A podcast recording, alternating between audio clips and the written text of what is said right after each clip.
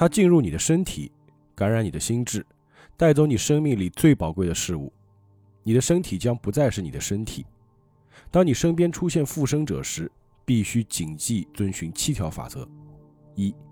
不要使用电力照明；二、不要接近动物；三、不要拿走他们身边的任何物件；四、不要伤害他们；五、绝对不要以邪灵的本名召唤他们；六、不要用火器射杀他们；七、不要畏惧死亡。Hello，大家好，欢迎收听引力社的电影节目，我是大周。啊，久违的聊电影的节目啊，今天这期呢也很特别，邀请到了两位嘉宾，而且这两位嘉宾呢，可以跟我说是有一个非常密切的关系。那首先两位嘉宾跟大家打个招呼吧。大家好，我是李生气啊，呃，爱看恐怖片儿，所以这次又又来蹭了啊。大家好，大家好，我是林恩，我从来不看恐怖片儿，所以我也不知道为什么自己会在这儿。这个有一定程度是被我要挟的。嗯，我看恐怖片基本上都是必须要看的，就是因为别人推荐说你一定要看这个，你一定要看这个。所以说，即便你并不爱看恐怖片，但是我跟你说了，你一定要看，所以你就会看嘛？分人。哎呀，感动啊！林恩呢，他是第一次正式参加影社节目啊。之前呢，有一些啊一到两期节目里面，林恩的声音出现过啊。说起来有点抱歉，因为我知道林恩他是一个特别害怕看恐怖片的人。然后呢？之前我还让他给我录这个恐怖故事里面的这个角色的台词。对对，应该知道我有多为难，真的是，我只能正午的时候去看这个故事，因为那个时候阳气正盛，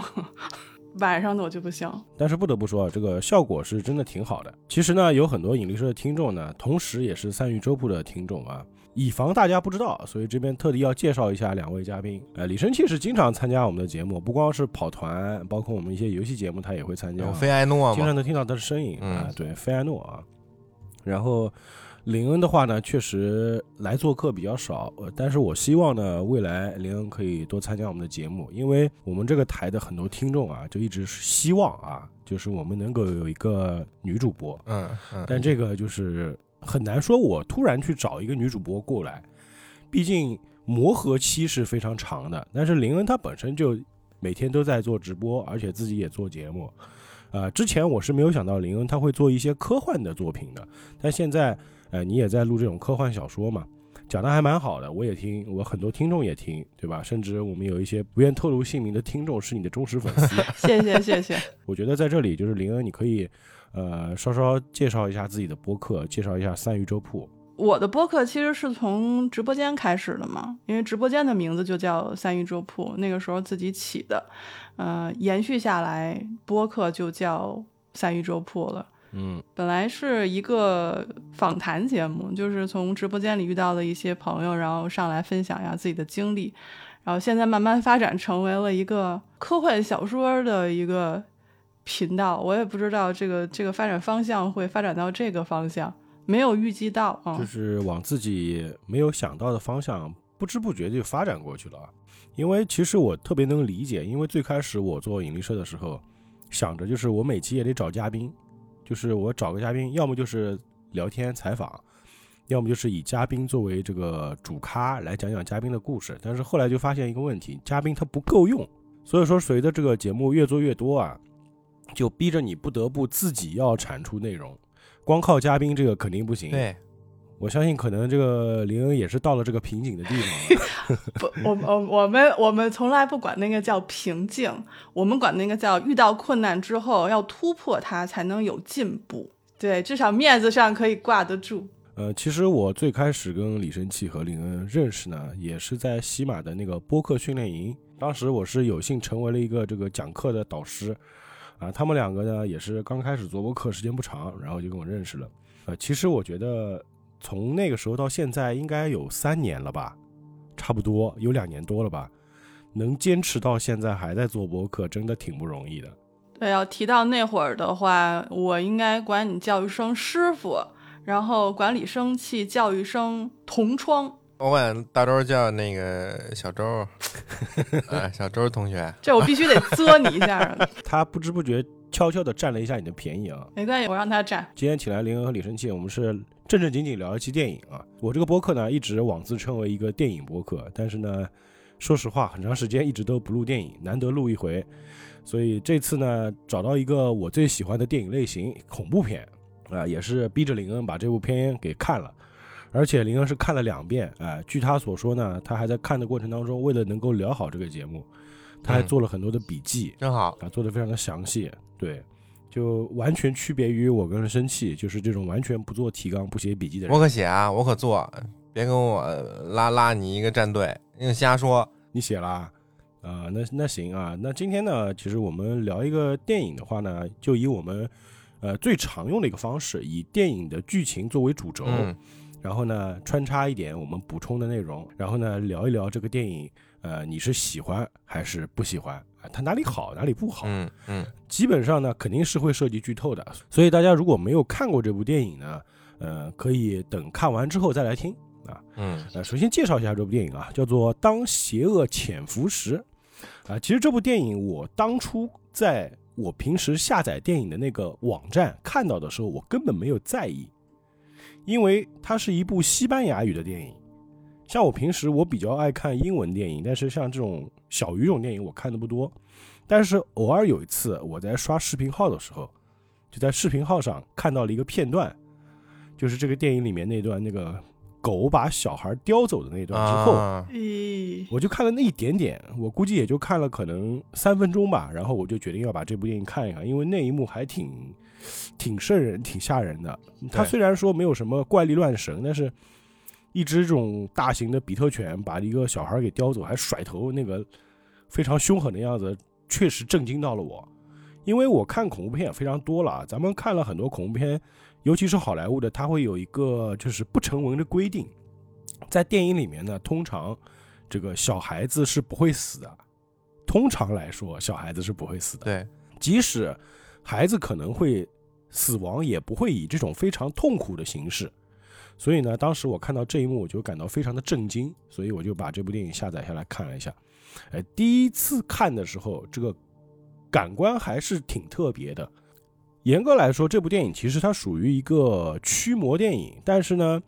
它又跟平时我们所看的驱魔电影有一个非常大的区别。呃，这样吧，我们在聊电影剧情之前，可以先说一说你们俩看这部电影时候的就比较直观的一个感受是怎么样的。呃，首先我必须得说，这是我近二十年主动看过的第一个恐怖电影。二十年呐？嗯，那是够久的。对，因为因为恐怖电影，首先它不在我的选择之内。嗯，我胆儿太小了，我看不了那个。所以这个这次看这个的话，我第一感官就是说。呃，感谢导演不杀之恩，就是没有把我吓死。嗯，然后呢，是觉得这个剧其实还可以。你说的还可以是不够吓人，所以还可以吗？不是，不是，就是它其实我觉得对于恐怖片来讲，它应该具有的东西都具有了。就比如那种。恐怖的那那几层不同的恐怖的这个状态都有了，而且它还会带给你一些呃很奇特的视角，所以我觉得这个片子它应该不仅仅是一个恐怖片儿，我觉得它可能涉及的东西挺多的，而且导演应该是比较怎么说呢？应该导演其实应该挺有野心的吧？他就是想可能跟别人不太一样。我我当时看完了以后是第一个是这种感觉。嗯，生气呢？哎呦，这片子。大家知道，平常我爱关注点儿推荐恐怖片的这号，嗯啊，然后我其实，在就是你说要录节目之前，我就知道这片子了，我还特意去找来看来了。但是那时候特早，所以这个西班牙语这个小语种翻译字幕组也是没太跟上，就是我看的是机翻的，第一次我看的是机翻的，不好这个片子啊，而且这片子前头呢也。不是特别有爆点，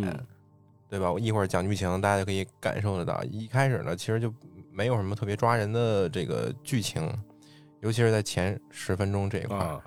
呃，他们又互相用着那种语速特别快的西班牙语交流，再配上底下不知所云的机翻，我就看了十多分钟，我就给闭了，完全看不懂在在讲什么事情。这就是翻译字幕组的这个锅了。然后，但是后来呢，我也是去刷一些别的平台，然后看到大家都推荐这个片子，说分儿特别高，然然后也有一些很高能的场面，嗯。但是具体是什么高能场面，我为了给我自己留一个挺好的观影效果，我就没有特意去看。啊，啊，我就知道里边可能有劲爆的地方，我就特别期待，呃，就就就才看的这个片子，而且正好你说要录音了，我就完整的呃靠着精美的字幕组的翻译。欣赏了一遍这个片子，我觉得特别好。嗯前面的这个节奏虽然略显沉闷，但是中间自从这种邪灵出现之后，它的这个恐怖的铺垫到爆发，以及最后的这个呃结局，都是一定水准之上的，还有这个构图之类的，嗯所以我非常喜欢这个片子。啊，这部电影呢，目前在豆瓣上的评分其实并不高啊。作为恐怖片来说，只有六点一，但是一般来说，豆瓣的评分我不是会特别在意，尤其是中间分段的，嗯像是恐怖片这一类，如果在豆瓣上能够评到六分以上，我可能都会选择看一看。但是这部电影在 IMDB 的评分有七点三，所以当时我也是看了这个分，所以我才决定要看一看的。我觉得这个片子在豆瓣分儿比较低，可能有一个原因，就是因为这个男主角他的行为有一些迷惑，啊让大家特别生气，所以就连带着给那个电影也打了低分。对我看了一些评论，然后大家都在说这个男主角是个什么 傻叉吗？就是他们会觉得这个男主没什么脑子，就知道咆哮。瘟神，这种评论里面，我会发现一个共同点，就是他们会以上帝视角来看电影。这是我觉得他们会评论说这个男主的性格不好，或者这个男主只会咆哮嗯不动脑子的一个最关键的点。但是其实，因为我看了很多的恐怖片了，那恐怖片里的确会有这种，呃，经常我们吐槽的说，这个明明知道这里有怪物，那你还要这么做，还要作死什么的。但是其实我发现整部片子里面，这个男主没有作过死，他确实没有什么能力，不知道该怎么办。但是他确实没有做一些很奇怪的，就是争着自己去找死的行为，他是一直在逃避这个恶灵的。但确实，这个电影里的设定，这个恶灵或者这个恶魔的存在，的确是让任何人都没有办法去解决的。我觉得，即使这个人很聪明或者怎么样，他的性格很好，他到了这个电影设定的世界里面，我觉得他应该也是很无能为力的。嗯呃，说到这里就不得不说一说这个电影它的一个设定吧。我觉得这部电影跟其他的驱魔电影最大的不同的一点就是，以往我们所看的大多数的驱魔电影，通常都是啊一个神职人员，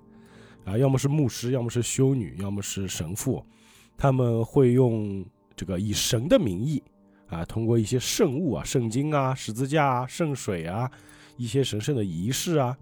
然后去找到一个被恶魔附身的人，可能是小孩，可能是女人，可能是男人，然后再跟这个恶魔做对抗，跟这个恶魔的勾心斗角。因为我们知道恶魔嘛，他经常会使用各种各样的骗术啊，或者是一些这个反间计啊。总之，他也没有什么具体的能力，不能说直接飞起来揍你、踹你，但是会用语言来迷惑人。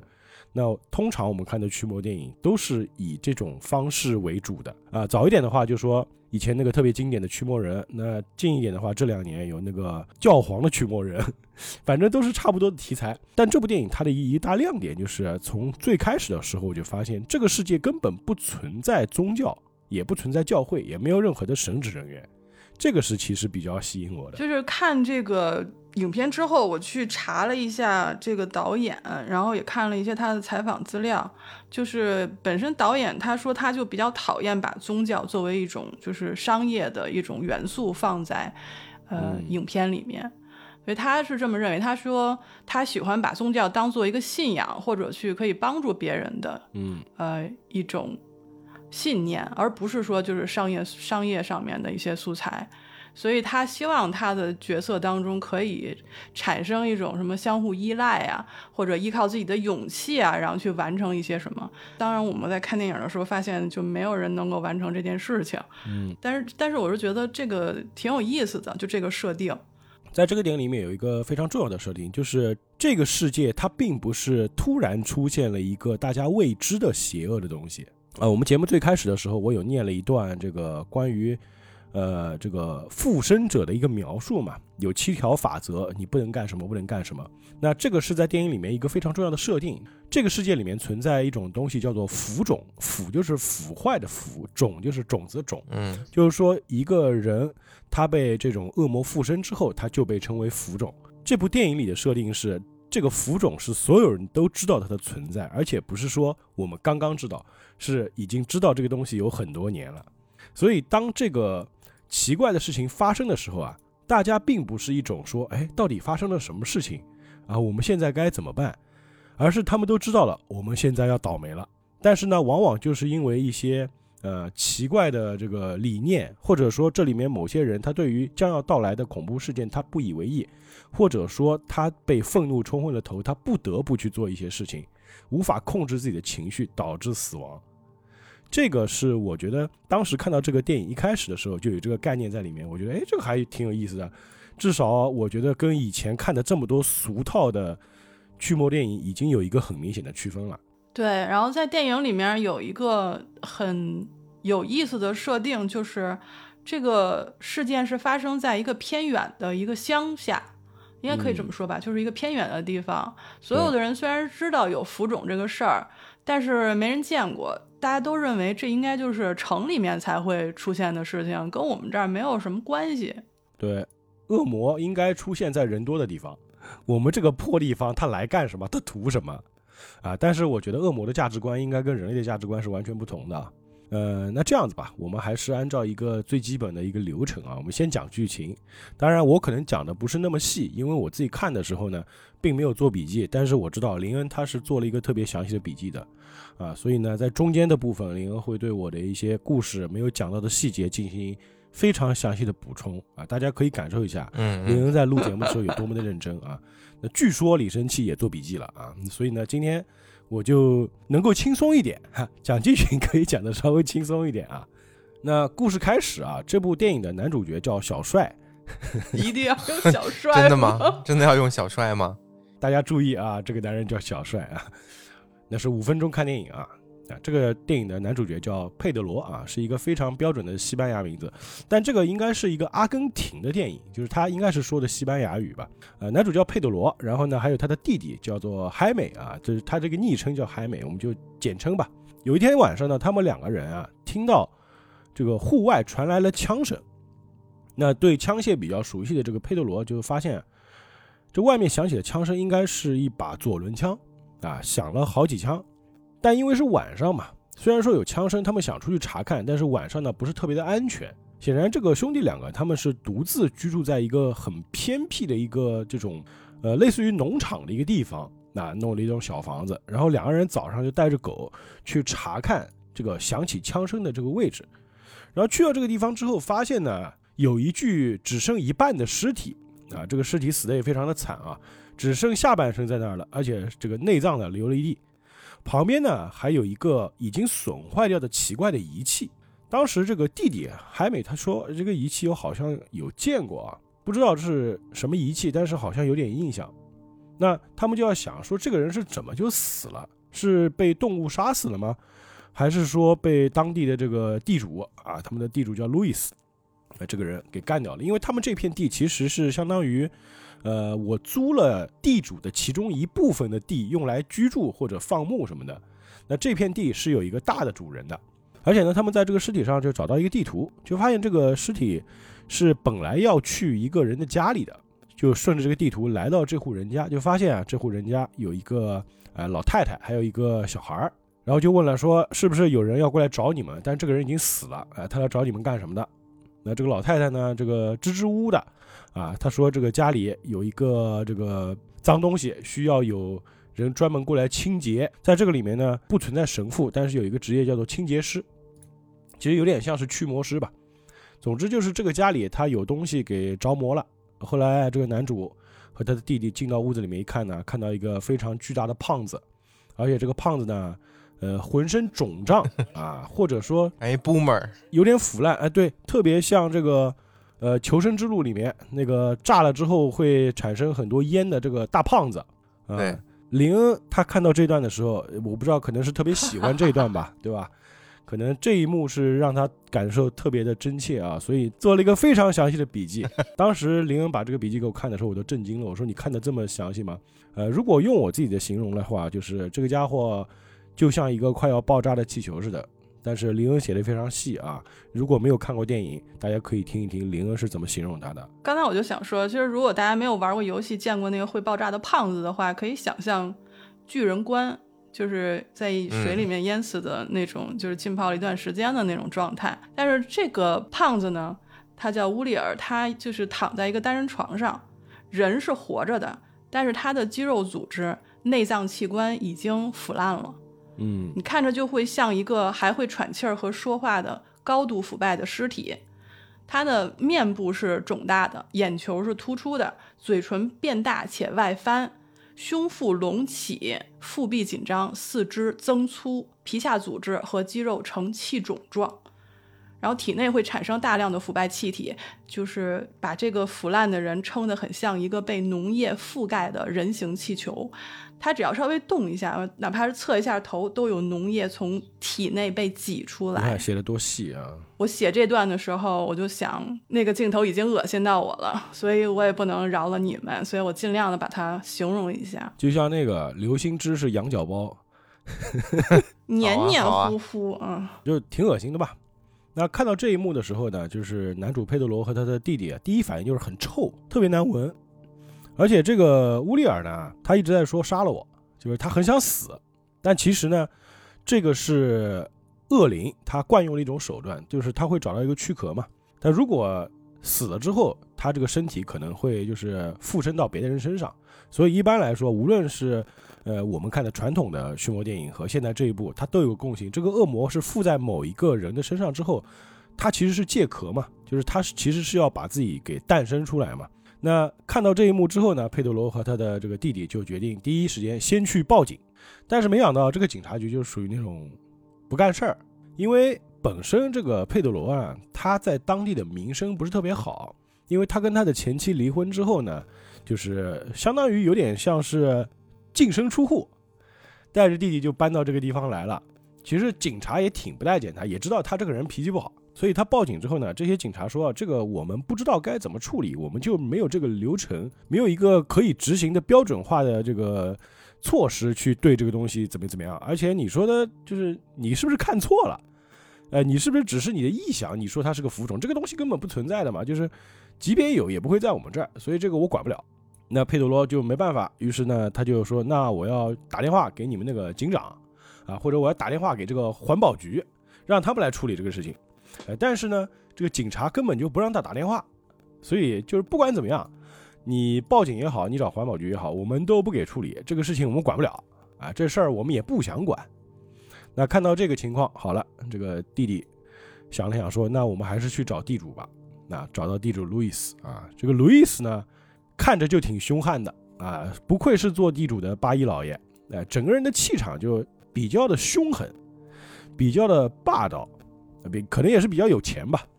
哎，当时兄弟两个就跟这个地主说了，说这边会有个浮肿，啊，当时听到浮肿这个词呢，路易斯他其实是有概念的，说啊，这个东西怎么会出生在我们这个地方？肯定是政府搞的鬼，啊，他就是想把我们这块地方的这个地价给搞臭了，然后他才把我们的地收回去。不行，我一定要处理这个事情。于是呢，路易斯就亲自来到了。这个有浮肿的这户人家也进去看到这个东西了啊！看到之后啊，这个很纠结啊，怎么办呢？这个这个地方是我的，但是这个脏东西出现在了我的地盘上，我必须得处理啊！如果不处理的话，这个我的地就完蛋了嘛！我这个靠什么挣钱呢？我是当地最有钱的人啊！一开始呢，他是拿了一把枪来到他家，当时他第一反应是想要把他给射杀的，但是当时这个乌利尔的老妈就说了，你不能用火器杀他。这个就跟我们最开始提到的那个有一条规则里面提到了第六条啊，这是非常重要的，不能用火器去射杀他们。因为就在路易斯他把枪指着乌利尔的时候，乌利尔也说了吧：“你快杀了我，你快杀了我！只要你杀了我，我会附身到你那个已经怀孕的老婆吉米娜的肚子里面去。”那这个话一出，路易斯他也不敢开枪了，打了个电话在这户人家门口啊等到了天亮啊，天亮之后，男主角佩德罗和海美两个人就来了，于是想要把这个乌里尔给处理一下。我就觉得那个恶灵骂人的那个语气跟压迫感特别可以借鉴。我看到那一段的时候，我就想，我说我要是每次跟人吵架的时候能有这个精神状态，那就没有回家以后再想，哎呦这次没发挥好，就没有这种事儿了啊。所以大家看这段的时候，可以特别看一下他这个啊那个恶灵说话，说哎孙子，开枪杀了我吧啊，你快动手啊，你这个懦夫，我要爬到你老婆肚子里，侵占你那个肚子里的孩子的灵魂。我当时想。干得漂亮，嗯。嗯，主要是我觉得用你的语气说这个话，就完全不存在压迫感，还挺欢快的。从开始的半夜的枪声起，可以说他既是用这么一个危险的象征，让观众们对吧？有一个危险性的警觉，同时呢，他也是埋了一个伏笔，这个枪到底是谁开的，到底是谁中了枪。然后在后面的画面，到第二天，两兄弟在树林里巡视的时候。呃，我们可以看到，他们两个面对的是层层茂密以及高耸的树木，而且呢，这个树木通过这个画幅表现出来，它是没有顶端的。嗯，就是你通过这个画面，你看不到树尖儿哦，啊，你也看不到树上面的天空，等于说这个画面就相当于纵向有一个无限延伸的感觉。呃，就是说明这种非文明的、非人类造物的东西对于人类。对于人类的火器以及人类本来是人类友好的朋友猎犬，他们造成了这么一种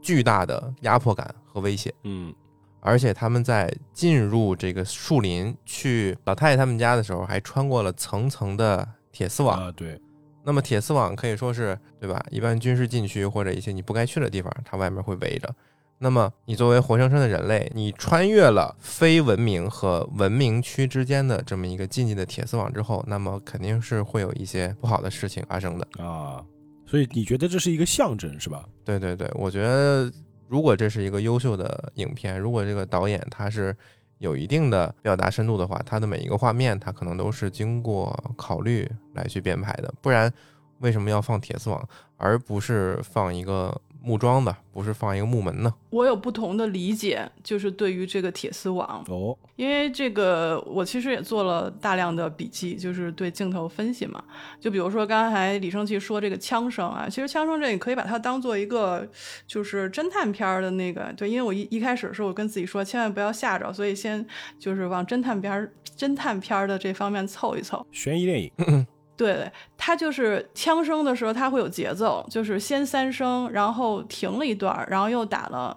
两发，嗯，一共五发。所以呢，男主又说啊，这个它不是一个猎枪，它是左轮手枪，所以就可以想象，就是说，其实杀人的这个人本身，他对于枪支和这个杀人这件事儿，并不是特别的熟悉，这就是为什么开了三枪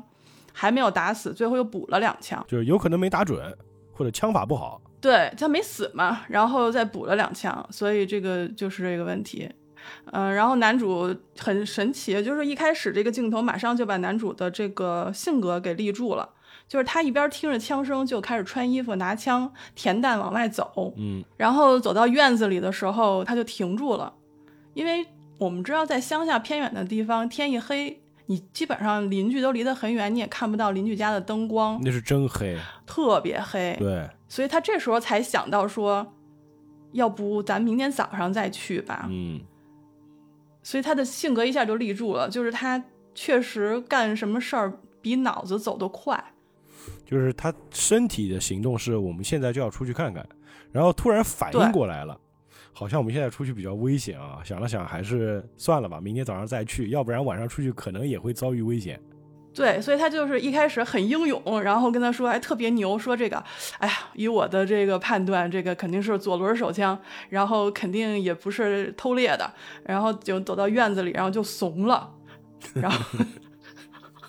跟他后面的性格是很对应的，就是到后面经常是一开始觉得自己特别好像去解决一个事情啊，我是男人，我要解决这个事情。结果他事实上他是很多事情他没有力气和能力去解决的时候，他又怂了。所以这倒是一下就把这个人给立住了。哎哎，你们看的还是真够细的啊！这前面这么一点点，你们能看出这么多东西。还有呢，然后刚才说到不太同意李生气说的那个，我因为我不太清楚，就是有一点我没没有看特别明白，就是这兄弟俩是不是用的是这地主的土地？如果不是的话，那就是说这个这个地主是他家邻居，他钻进那个铁丝网，就是有木桩打的，然后中间拉了几段铁丝，呃，可能是进入了八姨老爷他们家的地盘儿，然后在树丛里面发现了。呃，先是有一个断手，其实，嗯，就是先进入画面的是一个手背已经啃食到手背的断手，嗯，然后才发现了人的下半截儿。对，那我当时就想说，如果是悬疑片的话，哈，一般如果是你上面能看见头，你就很快能确定是不是这个是本地人。嗯，那他这个头被你拿，就上半身被拿走了嘛，可能还稍微有点，对，还稍微稍微有一点反侦查的这个意识。呃，所以应该不是动物干的，就是你会认为这是故意要把他的上半身给拿掉，为了隐藏这个人的身份，是吧？对，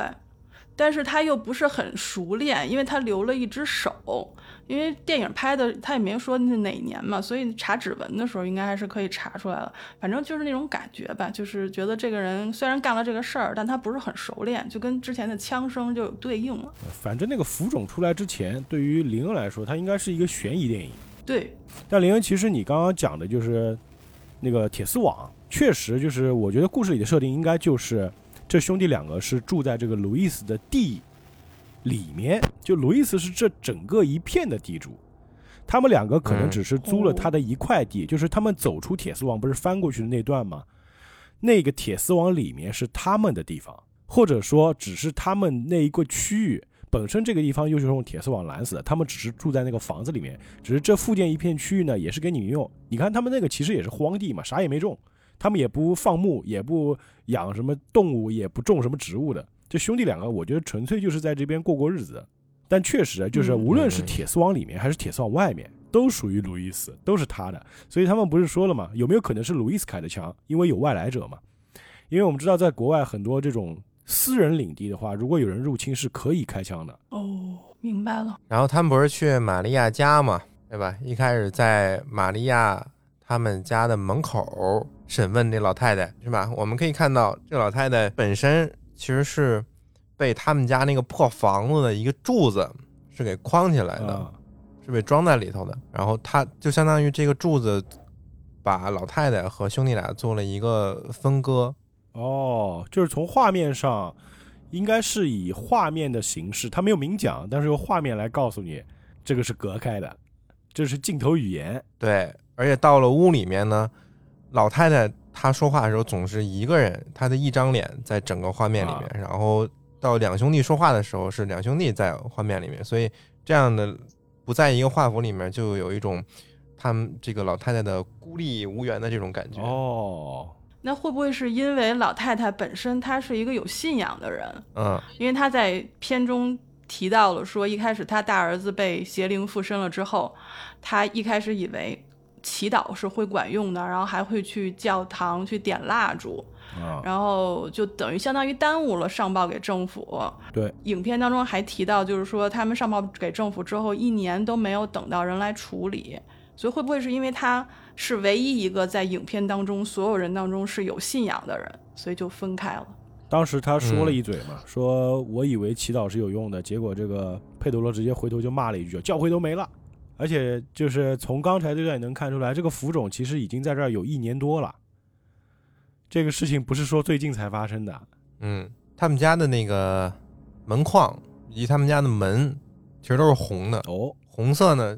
很明显就是一个危险警告的意思，对吧？当他们踏入这个房间的红色房门的时候，也就是说你们进入了危险的范围。包括影片后面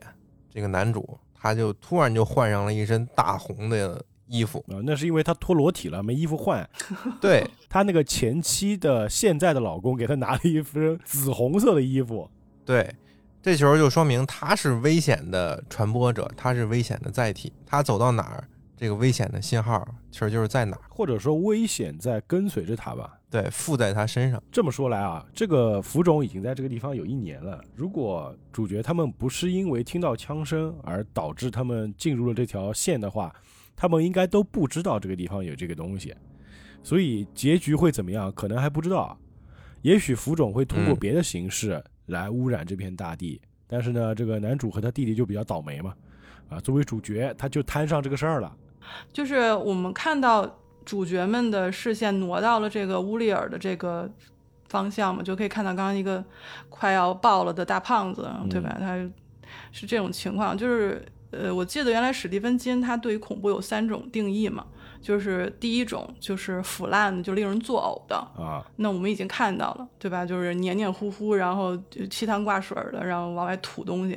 那后面肯定还有其他两种会出现，一种是惊骇，嗯就比如那种不自然的。以前你们跑团节目里也提到了那种特别大个儿的蜘蛛，嗯然后什么这个突然灯光熄灭了，有东西抓你的手，呃就是贴脸杀惊骇。（jump scare）。啊，对对对对对，嗯然后就这是第二种，然后第三种就是恐惧，也就是其实是最最让人毛骨悚然的一种。嗯当时史蒂芬金举的例子是，当你回到家里，你发现你拥有的一切都被拿走了，然后被一个完全相同的代替品取代了。哦，然后这时候灯光熄灭了，你感觉到身后有什么东西，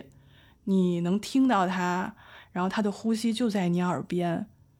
可是当你转身的时候，什么也没有。然后这个就是第三种，也是最糟糕的恐惧。所以我相信后面还会有这两种惊骇和恐惧出现。嗯呃，我觉得其实整部电影看下来，严格来说，它的 jump scare 其实不多，或者说非常的少啊、其中有一个是我觉得应该算是 jump scare 在后面的剧情部分啊，但整体来说，它没有突然那种贴脸杀，它是整个电影的氛围会让你感觉非常的不安和焦虑。就是地主，我们可以看到他在和两兄弟说话的时候，有一段应该是在地主他们家附近嗯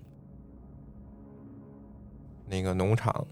两兄弟呢站在铁丝网的外头，他在这个铁丝网的里头，这样一个分隔的这么一个表现手法，应该也是区分了构图，他和这两个人的一个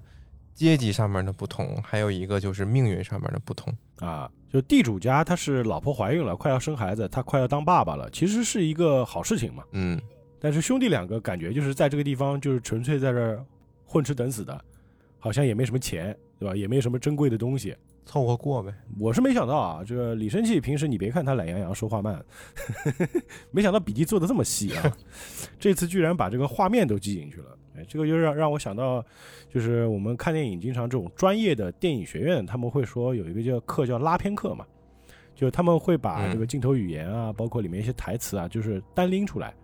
结合整部电影的调性来聊啊，说明这次生气他不是吹牛啊，他是真做功课做到位了啊。哎，对，我也能够轻松不少。那我们继续说剧情啊。那现在兄弟两个已经来到这个玛利亚家门口了。那这个路易斯呢，就决定说：“你们俩帮我吧。”啊，说的戴上了一副手套，因为之前说了嘛，不能用火器把这个夫中给杀死，那怎么办呢？他想了一招，说：“既然这个是我的地，我不能走，你们其实也不想走，我相信你们是不想走的。那所以说，现在我们只有一个办法，就是让这个浮种走。但显然现在这个乌里尔他是完全不能行动的。于是呢，三个人就直接来到屋子里面啊，用他这个床单啊，就有点像是一个担架一样嘛，就把他给提溜出来，把他给抬出来。但是因为在这个床上啊，实在是躺的时间太长，他身体流出来那种腐烂的汁液啊，就已经把那个床单给浸透了。直接一拎，擦一下就撕破了。这个大胖子接着摔地上，哎，摔地上还爆浆呢。然后又找这个玛利亚要了一条毯子，把这个大胖子啊好不容易裹了起来啊，辛辛苦苦这个门都出不去，可见胖到什么程度啊！三个人好不容易就把这个胖子丢上了一个卡车的这个后备箱里面，于是就开着车说我们开个几个小时，能开多远是多远，啊，开到很远的地方把它给丢了。我然后我们再回来，我们回来的时候呢，再把身上的衣服什么都烧光啊，因为前面不是还有一条规则吗？就不能拿取这个浮肿身边的任何物件。那我们就跟他接触过了之后，我们这个衣服啊，也算是物件嘛，就沾到他可能他的汁液啊什么的就不能要了。于是呢，三个人就一路驾车前行哎，但是很不巧的，他们在半路上，哎，在聊天的时候，哎，这个是经常在电影里会出现的。当开车时候，这个导演把镜头全部放在车内，而且车内人还在聊天，关键是聊天的时候呢，他也不好好看路，这头呢还要转来转去的啊。一般出现这种画面的时候，就知道要出事儿。在路上呢，有个小孩儿啊，走在路当中，结果呢，这个路易斯为了躲避这个小孩儿，就猛打方向盘，这个车呢就走了一个 S 弯蛇形。侥幸是躲过去了，没有翻车。但是当他们又开出一段距离，停下车啊，想把这个胖子给丢下来的时候，好了，一看，车后备箱里啊，这个乌利尔已经不见了。想必就是刚才那一下，他从车里面摔出去了。但其实我也觉得挺不合理的，就是你说那么大个胖子啊，按理说是没有任何的行动能力的。他那个车后备箱也不是说开着嘛，他是关上的嘛。这一甩，他们都感觉不到任何的动静。还是说他们就是实在是这个心里实在是太害怕了，所以一下子就开了很远，根本没考虑看看后面这个家伙还在不在。总之呢，这个胖子就丢了。哎，但是他们想着吧，刚刚我们出事儿那一下差点撞那个地方，好像已经离我们那个农场非常的远了，要不就算了吧。三百多公里，我想他妈三百多公里，他总不能爬回去吧？那我们就不管了吧。但是。其中这个佩德罗的弟弟啊，我觉得他做了一件比较愚蠢的事情，因为当时那个车上我看到不是有很多那个胖子留下来的那个咖喱嘛，咖喱就是咖喱汁儿，咖喱汁儿嘛，豆汁儿。然后我还看到车上有一些子弹，然后后来一个画面是他们回到家之后，那个弟弟在桌上放了几颗子弹。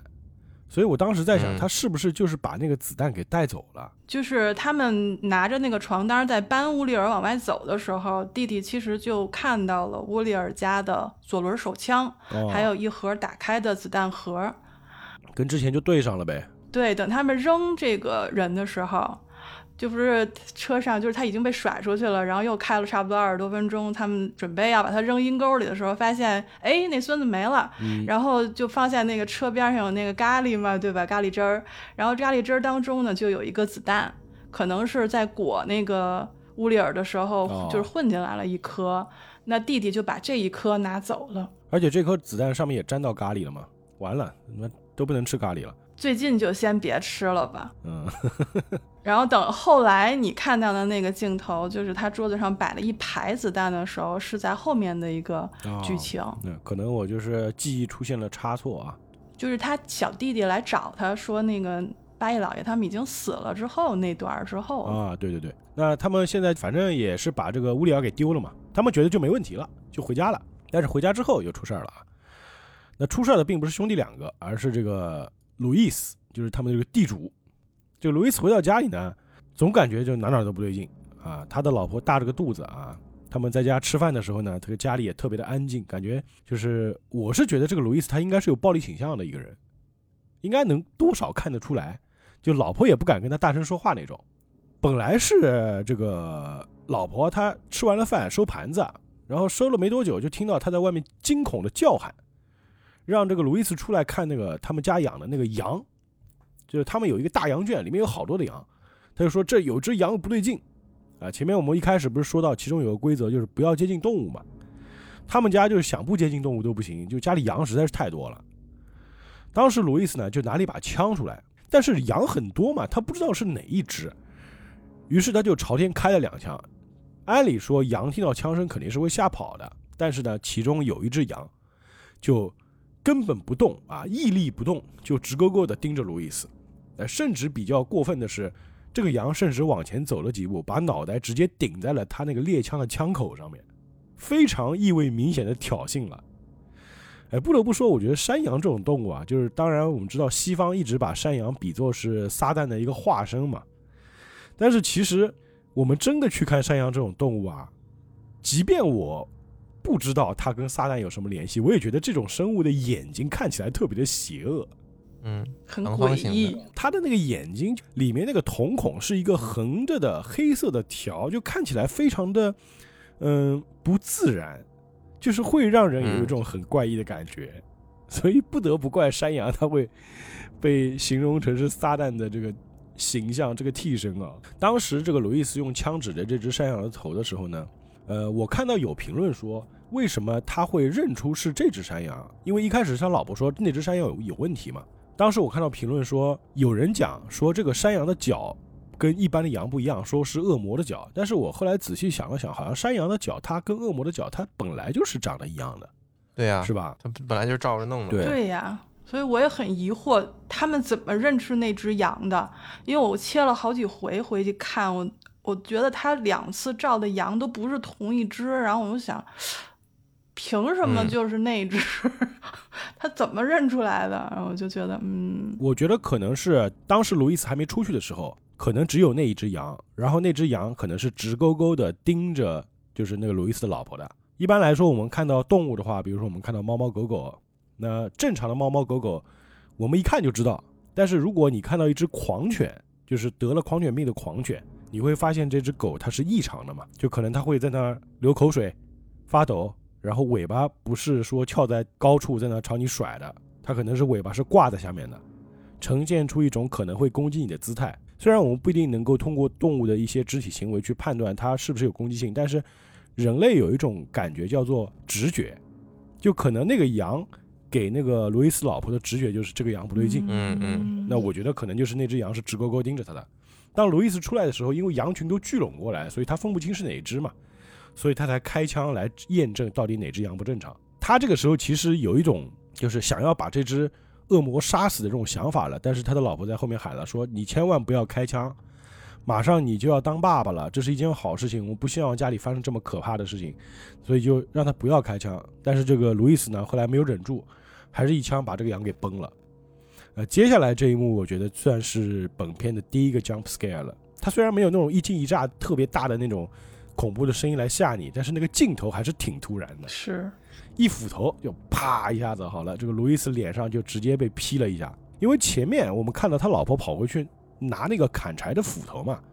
我本来想着他肯定是说，那你不要用火器，就用那个冷兵器把那个羊给砍死或者怎么样。但是我是没有嗯想到这个斧头是劈在他脸上的。对我也没想到这一。下劈下去，路易斯当场死亡。这一下确实是嗯有一点吓到人。那接下去一幕就是那个海报封面上，因为它整个海报它有一版的海报是一个整个红色的画面嘛，一个怀孕大肚子的女人跪坐在地上，然后拿着一把斧头，这个斧头的那个斧刃是朝着自己脸的，啊，就出现了这一幕，就看到这个路易斯的老婆一斧子一斧子朝着自己脸上劈，把自己给劈死了。这个画面其实真的是挺诡异、挺吓人的。嗯，刘海砍桥，第一个就看孕妇就是劈她老公的时候嘛，就是首先是吓了一跳，然后我第二个反应就是这个劈口合乎逻辑嘛，然后我就打了个问号在笔记上，然后马上呢，孕妇又跪下来开始劈自己，然后就开始特别仔细的去看她的脸，然后说怎么出血量这么少呀？然后我看完了之后，我还专门去查了一下，就是说嗯这个家里的斧子大概有多长，然后它的创创口大概是什么形状的，然后如果是伤到了骨质，会形成怎么样的一个，比如说凹陷骨折，因为它是斜砍嘛，所以它可能会有一个三角形的砍口，然后可能还有擦伤，然后比如说这孕妇砍自己脸的那几下，呃。就可以看出来他的创元其实是比较整齐的，但是没伤到眼睛这点儿，我觉得有点不可思议，所以就基本上跑偏了。碰见你这种的，我跑偏了，我觉得这是一种自我保护机制，你明白吗？就是我可能吓到之后，然后开始保护自己，说，嗯，我们先研究一下法医学吧，就是 转移注意力属，于这个方向。对对对对对，嗯，你这个方法倒也挺不错的。明白明白明，白了吧？就是晕车的时候我会睡觉，然后看到这种就是有创口的，有这个就是火气窗口的，就是嗯伤口的时候，我会转移到另外的一个方方向去想，可能就没那么害怕试图。用科学麻痹自己，是的，是的，科学既不能承诺真相，也不能承诺幸福，但至少可以帮我抵挡一阵。嗯嗯嗯，但是说实话，如果一起看恐怖片，就是朋友当中有一个人说：“哎，这个不合理，他这枪打了之后，他那个不应该还能走。”就这种其实挺扫兴的，很挺破坏讨厌气头男，很讨厌这种啊，人。对对对对，就是以法医学来说，他这斧劈下去，他不应该是这个窗口，他出血量不对。对，但其实这种人他应该是最害怕的，他就故意找这借口。是的，是的，对，如果就一起看电影，你有这样的朋友的话呢，当时如果他做了这件事情，你可以在后面的桥段偷偷吓他。对，就你你吹他脖子，或者直接用手去摸他 脖子，就足够让他跳起来了。嗯，这个场面确实很吓人。但是我在看完之后，我想了想，其实前面是有一点点的预兆的，哦包括他和羊的这个故事，以及他的死法。哦，死法是有预兆的吗？对，就是在这件事发生之前，我们可以看到他和他老婆有两场在家吃饭的戏。嗯他是地主嘛，所以他的家明显比两兄弟以及这个胖子他们家豪华的多。哎长长的餐桌分隔了他和他怀孕的媳妇儿，嗯，地主在左边，他媳妇儿在右边。这么一幅类似于油画的这么一个景致，它的透视应该就是说差不多是平行于地面的，应该是平行于地面的，对对，横平横平竖直的。然后如果是有纵深的这样的线的话，它是从从里到外往外这样拉伸。嗯至少在这个画面当中，他的媳妇儿的那半边是这样规整的，但是从地主那边呢，首先从他的坐姿来说，他就是和他媳妇儿是疏远的，他是往后一靠，像大爷似的，这也不专心吃饭。嗯再一个，这个地主的头上靠左一点有一个小灯儿，这个小灯儿呢照亮了灯的上方和灯的下方，嗯这就形成了一个纵向的视觉引导。那么这个纵向的视觉引导可以说是和整个画幅偏水平的视觉引导是相悖的，嗯正好是一个垂直的关系，所以会特别的吸引，至少是吸引我的这么一个注意力。嗯而这个灯的上方呢，照的还是一个，就是我们经常能看到爱打猎的人会在家里挂的这么一个野生动物的手机。嗯这一块其实我觉得就暗示了它会和某种动物以一种头部的创伤的方式死去。就是动物脑袋这两个关键词。对对对，而且呢，不光是这个场景，他们要准备去拿那个床单去拉他们了。哦这个地主开着车和两兄弟以及他媳妇儿有一段在屋子外的这个一个争吵。嗯整个画面你看下来，地主他是永远把自己封闭在他的车之内的。一开始吵是地主在车内，其他人隔着车窗跟他说：“别杀他，怎么怎么着，那个人到底有没有事儿？”然后等这个地主下来之后，他的活动范围一开始是绝对没有超出他敞开的车门的，就是他永远包在自己的这么一个想法。戴手套那个时候是吧？对对对，而且在最后，他和他媳妇相当于有一个最后的晚餐的时候，他老婆先把自己吃完的盘子收了，然后开始往画面左侧，就是往地主的那个方向走，然后顺手拿走了地主面前的盘子。这块儿从情感上来说，这个地主显然是不是特别关心他媳妇儿，对吧？人都怀孕要生了，你还让人家收拾盘子，对吧？嗯，这个这个放在我们中国是绝对不可能的。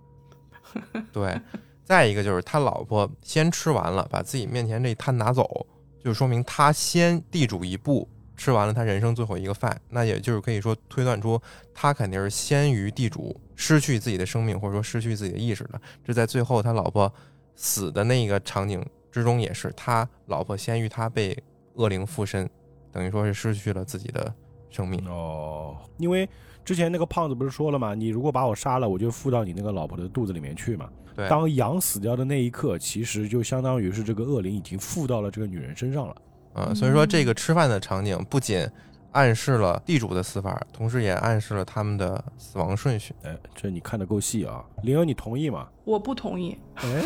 哎，有不同意见了，漂亮，我我就要看辩论。就是不要同意他。嗯、因为什么？就是可能是我自己的问题，就是因为我没有特别留意这个顺序的问题。因为当时八义老爷跟这太太吃饭的时候，不是收完盘子，突然有一个雷嘛，啊，就是那个雷吓着我了，所以我那个时候的时间其实是对我来说有点混乱的。就是回到我们，就是他们把这个浮肿扔掉之后，三个人回来之后，其实都有点心里面都有事儿。嗯，所以这就为什么这个八一老爷他最后吃饭吃的很慢，很多没有没有吃完，他们心里就没底嘛，对他很害怕。其实不知道是扔了之后是不是解决掉了。对，而且同一个时间段内，兄弟两个在他们自己的房间里面也有一些比较特殊的行为，就比如说弟弟他拿出了他不应该拿的那个子弹，嗯，他在摆弄那颗子弹。然后哥哥这个时候其实有一个非常怎么说，应该有提示性的吧，就是暗示性的。他后面肯定还有跟这个有关系的剧情，就是他在屋里抽烟，那个时候天很黑，所以这就是为什么我把我觉得时间有些混乱。假如说他们扔完了以后回来的当天晚上，八一老爷跟他太太在吃饭，然后哥哥在屋里抽烟，然后弟弟在弄那个子弹。那哥哥在抽烟的时候，他是看到窗外的，然后这时候他发现窗是关着的。所以他就把窗子给打开了，打开之后他回来接着抽烟，然后发现窗子又关上了。啊，对对对，这时候这时候他做了一件特别让我吃惊的事情，就他好像突然很神经质、很暴躁的拿了一个东西把窗子给挡住了。啊，这个镜头当时我看了三遍，就是我不知道他为什么要这么做，然后结果看到后面我才知道这是有伏笔的。然后八一老爷他们吃饭不是突然打了一个雷嘛，然后就立马转到第二天早上了，好好像是第二天早上，因为天好像又有点亮。第二天白。所以当时我就对时间就有点混乱了。然后他们就出去，然后就把互相给劈死了，就不是应该是说，呃，太太把他劈死，然后太太又自杀了。他们回来第一天晚上没有直接发生其他的什么变故，但是都有一些预兆。对。对吧？嗯，你说那个窗户打开的，他自己又关上了。其实这个在恐怖片里很常见嘛。当一些恐怖的东西或者那个所谓的鬼吧或者恶灵它要出现的时候，我当时也以为说窗外有东西，但是后来看到他去接他儿子的时候，我就知道这个事情不简单。就是因为他后面去接他的孩子，想带着他的孩子一起逃跑的时候，我们才知道他有一个自闭症的大儿子。嗯。然后从后面我知道，就是他去看他接他大儿子的时候，他大儿子是自闭症，他就是很反抗，他不愿意直视他的眼睛。然后这时候男主有一个动作是看向半开的窗，还有他旁边的一个暖气。哦，嗯，因为在他跟他妻子离婚之前，他因为没有办法就是。忍受或者承担家里面有一个这样残缺的孩子，嗯，他曾经有过要想跟孩子自杀的这件事情，哦，所以那个时候是他等于把窗户关上了，然后开的这个暖气还是用什么方法吧，就是堵了这个暖气管子还是什么的，就想用这种方法自杀，所以他后面才有这种说，只要他抽烟，屋里有烟，他必须要开窗，然后看到这个大儿子的话，他必须要去。就是反射性的要看一下窗子开没开，然后看一下那个暖气。哦，还有这个细节呢。对，这在他心里有一个非常大的阴影，以及这是他非常大的一种恐惧，所以才造成后面恶灵一直追着他，就是因为这种恐惧。哦，对，这你们看的够细的啊，我还真没想到这一点。因为看了第二遍的时候，就是放到大屏幕看。啊，委屈你了。呃，原来这个细节还这么重啊！这个确实我是没有注意到，因为我看的时候可能就没太在意这个特别小的细节，我也没把前后联系起来。当时我就觉得说，他就觉得可能屋外有什么东西啊，或者一些恐怖的预兆，或者就是隐隐绰绰的吧，就可能外面有什么人，但是我也没看清楚这种感觉，我一直就以为是这个。原来有这么个细节啊！后面才有很多相互呼应的这种片段，你才会觉得说这个导演其实野心是很大的。嗯，有点东西啊。那这个八一老爷，也就是路易斯夫妻死后呢，应该说当天晚上，呃，兄弟两个就听到外面有声音嘛，有人有人过来敲门。那个玛利亚家里的那个小孩，他说他自己那个妈妈人不见了，找不到了，说可能失踪了。然后呢，他就想，他感到非常的害怕，然后他就过来说想找个地方投靠一下，也没东西吃。然后他还带了一把左轮枪，这个枪其实就跟最开始那个枪声给呼应上了嘛。因为你要说左轮枪枪响了五声，那整个电影里面能看到的唯一一把左轮枪其实就是这一把，就有可能这把枪是那个死掉的人当时开枪的，然后这个小孩把他的枪拿走了。因为我觉得那个玛利亚家他们应该没有条件能够搞得到这样一把枪，有可能是那个死掉的人当时是遇到了某种危险。所以为了自我保护，所以开了这个枪，但是他还是死掉了，就很奇怪，为什么这个小孩会捡到这把枪？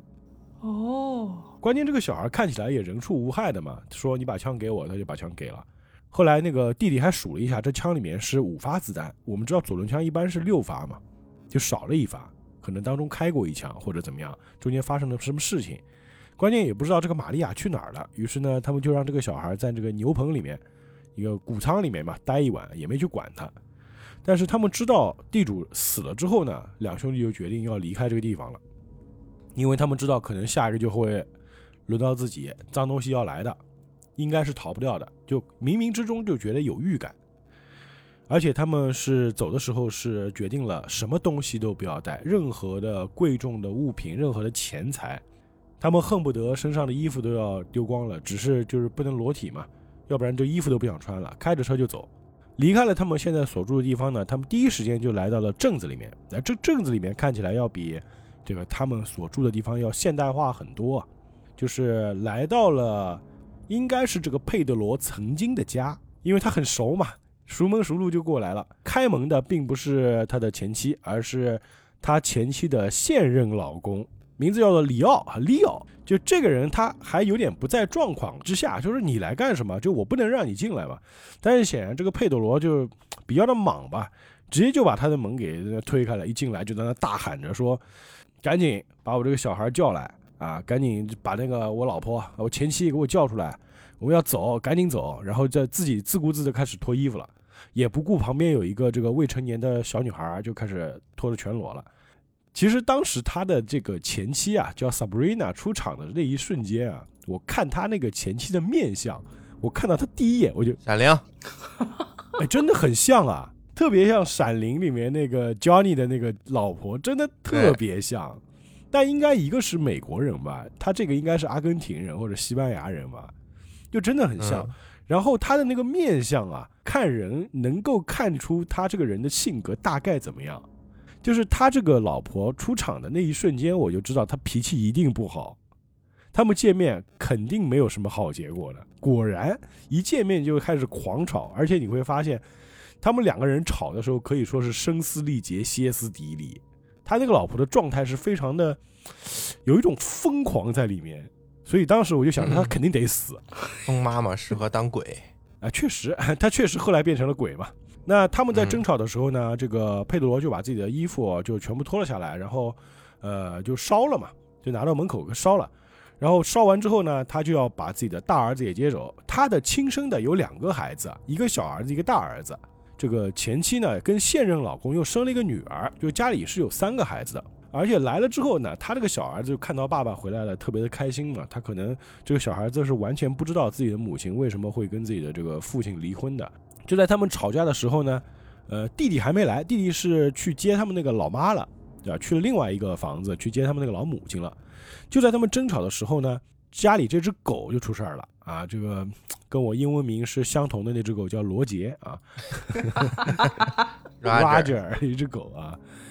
呃，这个狗应该就属于那种斗牛犬或者梗犬吧，或者说比特，反正就那类型的这种，呃，比较凶猛的那种大狗。它站起来跟小孩差不多一样高了，很大的一只。它就往那一蹲，跟那个小朋友差不多高。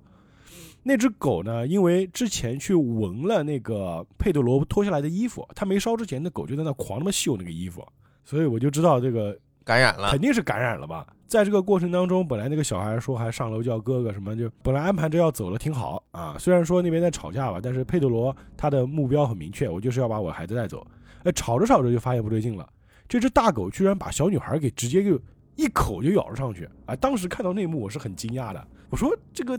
这种恐怖电影虽然是恐怖电影，但是小孩子不应该受到攻击啊，这个太不合理了。嗯，啊，你们这个阿根廷人不守规矩啊！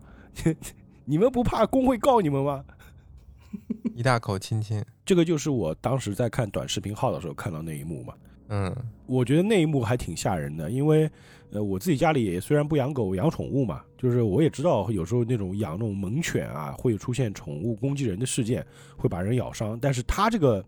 咬小女孩那几下，真的看着特别吓人，爆头了直接。大型犬用牙齿咬着一个小孩的咽喉，然后猛烈的甩头，哇，甩那几下，我觉得我操，好疼啊！我当时我觉得，我觉得这小女孩肯定死了呀，就那几下脖子肯定就断了呀。然后那个大狗就直接把那个小女孩就拖着就冲了出去。当时他们家里还在吵架呢，那个后夫哥，呃，Leo，他还在打电话呢。没想到说怎么会出现这个事情呢？结果是自己的这个儿子一直说那个。妹妹被狗叼走了，然后他特别害怕，才追出去，然后一被路追那 Roger。叼走了。呃，Roger 你真牛逼啊，这个力气真大，就一瞬间那个小女孩就被叼着不见踪影了，两人在后面追。那显然这个 Leo 她是亲生女儿嘛，追得很急嘛，一边追一边喊。那个佩德罗一开始也追出去了，但是其实他追了几步就想想，反正这就不是我女儿，我不管了，就回去直接 回去直接找自己的小儿子，上楼去找他那个大儿子。就一开始我看到他那个大儿子在床上躺着的时候，他一开始没讲是自闭症嘛，我当时第一感觉这个应该不是自闭症，这应该是智障，就是他应该是那种什么唐氏综合症，因为我觉得他那个五官长得就有点怪，感觉他那两只眼睛好像是两个眼睛是往外看的，就有那种感觉。嗯各管各的。对，就一个摊子吧，可以这么说啊。反正他也不管那个小女孩怎么样啊，就自顾自就收拾东西，带自己的那个两个儿子就就走嘛。他儿子还不跟起来，就前面林恩说到的，他看向什么暖气片啊，这个地方是有这个细节的。把他嗯抱下来之后，反正他也不管他那个前妻，反正就把两个孩子放到车上就要走。我一开始也是记忆中是觉得他带着他儿子下楼找钥匙就走了，但是我看第二遍的时候，我发现他中间有一个反复，就是 Leo 不是去追这个狗吗？嗯，然后他也跟着 Leo 就追出去了，结果跑不过，跑了半截儿了，因为实在跑不动了，他就回去了。然后回到家的半路上遇到警察，然后就跟警察说了这个事儿，说你们啊千万别开枪。然后他就回去了。他回去之后上楼去看了他的大儿子，然后就有暖气和这窗户这个事儿，嗯，他又下来了。下来这个时候是 Leo 回来拿枪，哦对，然后他就警告说：“你别用火器，不能开枪打这个狗，因为你不会找到一条狗，你只会找到一个恶魔。嗯，但是明显在这个电影里面，没有人去听这个什么火器的事儿，然后后边所有的那几个规则就没有人遵守嘛。利奥肯定是上头了嘛，毕竟女儿被狗嗯叼走了嘛。就是不管怎么样，这就如果家里的就是养的宠物，它攻击了人类，很多时候人类会对它安乐死，或者是用一种方法把它给弄死嘛。我们看过很多一些狗咬人的新闻，里面就咬的比较严重那种情况，那狗可能就没什么好结果的。对，预示着它肯定要要枪杀这只狗嘛。而这时候男主其实也是追着它去了。他又追了一次，呃，对，这个听到枪声之后，他知道肯定这个利奥活不了了，他就立马转身回去接孩子。呃，其实你要这么说，他也挺果断的。就是当他听到枪声的那一刻，他就知道利奥是没救了，所以就我也不打算再浪费时间在他身上了。他就很果断的回去，带上自己的小儿子和大儿子，直接就开上了他老婆的那辆汽车，就要走。不是因为他回去的时候看到那个小女孩了，就是被狗拎走的那个小女孩，现在又回来了，然后活蹦乱跳，一点伤都没有，还抱着他前妻在那儿乐，呃，看到自己小儿子还特高兴，说妹妹回来了，然后他一把就把孩子给抱走了，就给薅走了。所以那个时候他的动作是非常连贯的，就挺自私。然后，一套小连招，对对对因为他也确定嘛，他确定那个小女孩已经不正常了嘛。对，肯定不是人。不管是你多大的孩子，你被那样的狗直接咬着脖子狂那么甩，然后再拖走的话，怎么可能毫发无伤呢？不可能，所以这个就很不合理嘛。而且嗯他那帮邻居已经围上来说，很关切的在问这个事情，说那个小女孩抱着她妈妈，不是还说了一句很恐怖的话吗？爸爸回来会把你杀掉对，吗？爸爸会开车回到家，然后砰，哇，这个小女孩，你别说，还演的挺好的。对，从这种天真烂漫的孩子嘴里讲出这种话来，也是恐怖片里经常会用到的一种描述恐惧的方式，就是它是一种很违和的感觉，就像这个小女孩预言的一模一样啊。当佩德罗开上车，带上自己两个儿子走的时候，直接这个车就回来了，啪一下好了，直接就把这个呃前妻直接就怼在墙上了。而且他那个前夫也是一脸的血啊，那旁边人都不知道发生什么事情，警车来了还一脸懵逼的，这怎么了？这一下子就乱了。他也不管，反正就开着车就走。他孩子还真问说这个妈妈怎么了，他也不管，就什么都不说，就不想解释，一路就开到了自己的老母亲家那边。那正好这个时候他弟弟呢也带着他老母亲出来了。他这个老妈还说呢，哎，我们是要去哪儿扫墓还是什么来的？说你们怎么回来？哎，你怎么开着那个 Sabrina 的车啊？你跟他和好了吗？你跟他谈谈什么条件啊？啥也不知道。他弟弟呢也是什么都没跟老母亲讲，就带着孩子一路走了。哎，不得不说这个外婆啊，就是这个演员也好，他扮演的这个角色也好，真的还是挺慈祥的。我觉得是一个特别好的人，就是我特别不忍心看到这样的角色在这个电影里面死掉。虽然很可惜吧，他最后还是死了，但好歹没有看到那个死亡的画面，稍稍有那么一点点安慰。但嗯结果还是挺惨的，就是在他们离开这个小镇的路上，他的这个小儿子就躺在外婆的怀里面，就问他：“哎，那个呃婆婆啊，什么叫浮肿啊？这个到底是什么东西啊？”这个外婆就说了：“你有没有听过那个什么儿歌啊？啊，我就跟你念一遍啊，就是我在节目开头讲的那一段。他这个儿歌大概是这么唱的，就是说它会进入你的身体，感染你的心智。”带走你生命里最宝贵的事物，你的身体将不再是你的身体。然后下面会有七条法则，但是呢，它其实只讲了六条，因为这个婆婆我感觉，因为她一开始说了嘛，说这个浮肿这个东西一般不会出现在我们这种小镇乡下地方啊，一般是出现在这种城里面啊，而且虽然说从小就听说过这个东西，但是我没有真正见过，就有点像是我们平时。流传的一些都市怪谈，只是大家都这么讲，就是大家是达成共识的，但是我没有亲眼见过。你们小时候肯定也有类似于这种都市怪谈这些东西吧？像北京流行什么都市怪谈嘛？像我们常州这边就会说，你如果晚上不好好睡觉，你把手放在被子外面，会有一个这个野人婆婆啊，她会把你的手指头吃一根一根吃吃掉，所以小朋友就特别害怕，就把这个手都放好好的放被子里，特别乖。北京我小时候没有，我弟小时候他姥姥吓唬他说：“你再不睡觉，有长毛子给你抓走。”长毛子，长毛怪但是谁？但是谁也不知道他说的长毛子是什么。这长毛子之前我在我那个节目里提过，有人评论说是什么太平天国，那时候是什么什么东西，啊，我也不是不是不是很懂。哦我小时候可容易被收拾了，就是我小时候是我妈跟我说风来了，我就老实了。风来了，就是刮风的风，我到现在我都不记得，但是我妈说我小时候就是风来了啊，你小心那什么，呃，对对，风起风了，对，然后我就我就老实了，我也不知道为什么，你是怕那个风把你给卷走了吗？我不记得了呀，但是我只记得就是小的时候听了好多《聊斋》故事，然后就像什么各种的什么仙儿啊、鬼的、狐仙儿啊，然后什么黄鼠狼啊，还有刺猬啊什么的，就是因为我们家附近也是会有嘛，然啊，后就我是信这些东西真的存在的，所以就为什么我害怕鬼啊什么的，就是因为那个时候留下的一个阴影。哦，哎，但是你你想啊，不管是什么风来了、长毛，还是我说那个野人婆婆，它都只是一两句话嘛，嗯嗯对不对？它没有一个很详细的规则。但是这个里面，你看那个婆婆在跟自己的那个外孙在说这个时候，她说的特别详细。你看，这也有七条规则，非常重要哦。哎，不能用电力照明啊，啊，不能用手电，也不能用电灯，是规则啊，怪谈，因为光会什么把这个怪物给照出来啊，哎，不要接近动物，你看不要接近动物就应验了吧，对吧？两次，一个山羊，嗯，对吧？一个狗，不要拿走他们身边的任何物件。你看这个弟弟拿了那颗子弹，哎，他们穿的那个衣服其实都是属于那个东西身边的那个物件嘛。还有不要伤害他们。其实之前那个路易斯开枪打死的那只羊，它属于伤害嘛，伤害之后就死了。还有一个是绝对不要用邪灵的本名换他们，关键是那个婆婆呢还挺逗闷子啊，那挺乐啊。哎，你看，比如说这个卢西法呀，比如说这个这个呃别西卜啊，就开始念那个名字了。然后这个时候弟弟打断说：“妈，你别说了。幸好没念全真。给念来了。幸亏还没念到那只的名字呢啊，还不知道这个恶魔到底是谁。然后第六条呢，就是不要用火器射杀他们。这条其实男主他是一直遵从的嘛，凡是用了火器的人都没好结果。一个就是那个路易斯，还有这个呃利奥两个人，他们凡是用了火器都死了。那最后一条，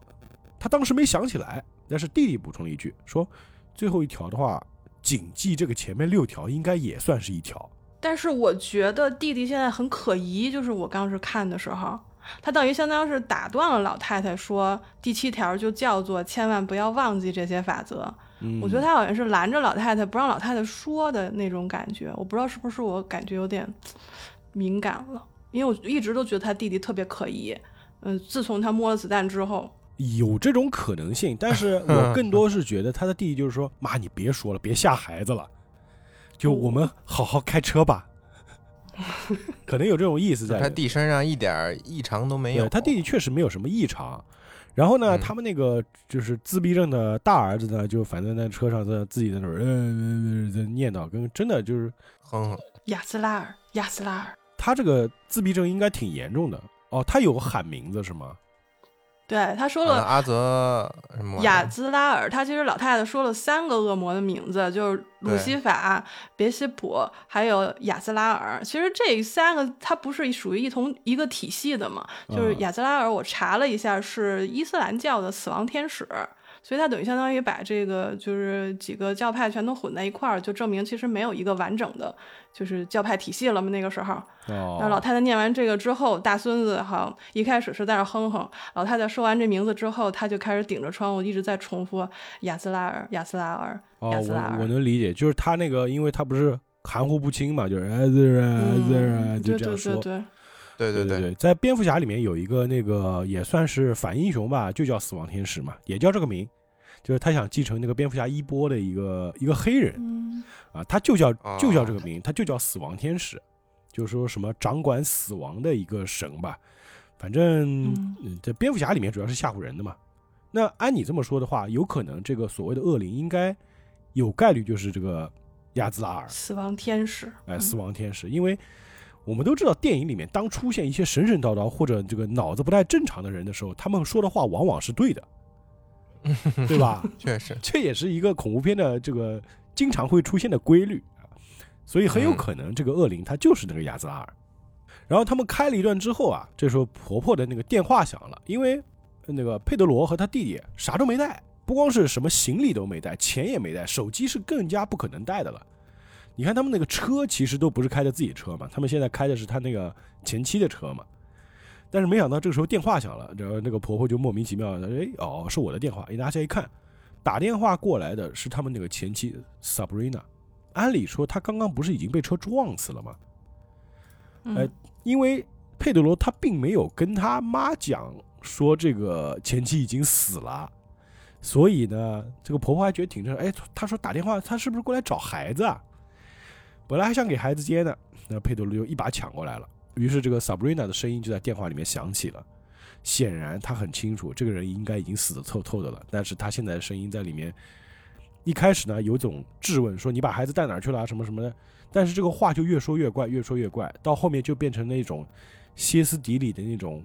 吼叫，就说我要把孩子给找回来，你走到哪儿我都会找到你的，这种话就相当恐怖了。我可喜欢这段了，是是我每次看恶灵骂人的时候，我都在暗暗的学习，然后把每个字都记下来。就是 你要做一个非常 mean 的人，你知道吗？就是有的时候跟人吵架的时候，一定要就不能顾及他们的感受。要刻薄是吗？对他特别刻薄，他是这样说的：他说他一开始啊说好好说孩子可能会犯病，然后什么的，结果他就后来就开始骂了，说你要明白，儿子们并不爱你，他们见不到你的面，他们从来不想去你家，他们根本就不想跟你生活在一起，你还不明白吗？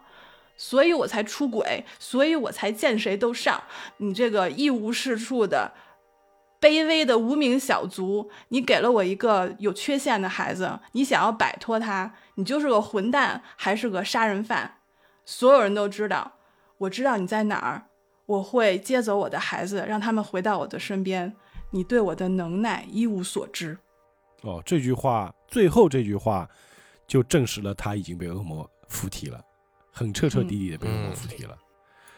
啊，这个恶魔他绝对是在骂人这块是天赋点到顶了，就是他绝对是能够揪住一个人最大的痛点来骂的啊，所以我觉得你跟恶魔学骂人就学对了。嗯 啊，反正听到这个 Sabrina 从电话里传来的声音啊，这个佩德罗很清楚，这个恶魔啊会跟着他们而来的，所以呢，他就愤怒的把这个手机直接给砸了啊。但关键是现在他们这个儿子，这个大儿子，这个大儿子叫贾一啊，就是这个自闭症，因为当时他们出门的时候呢，身上没带钱。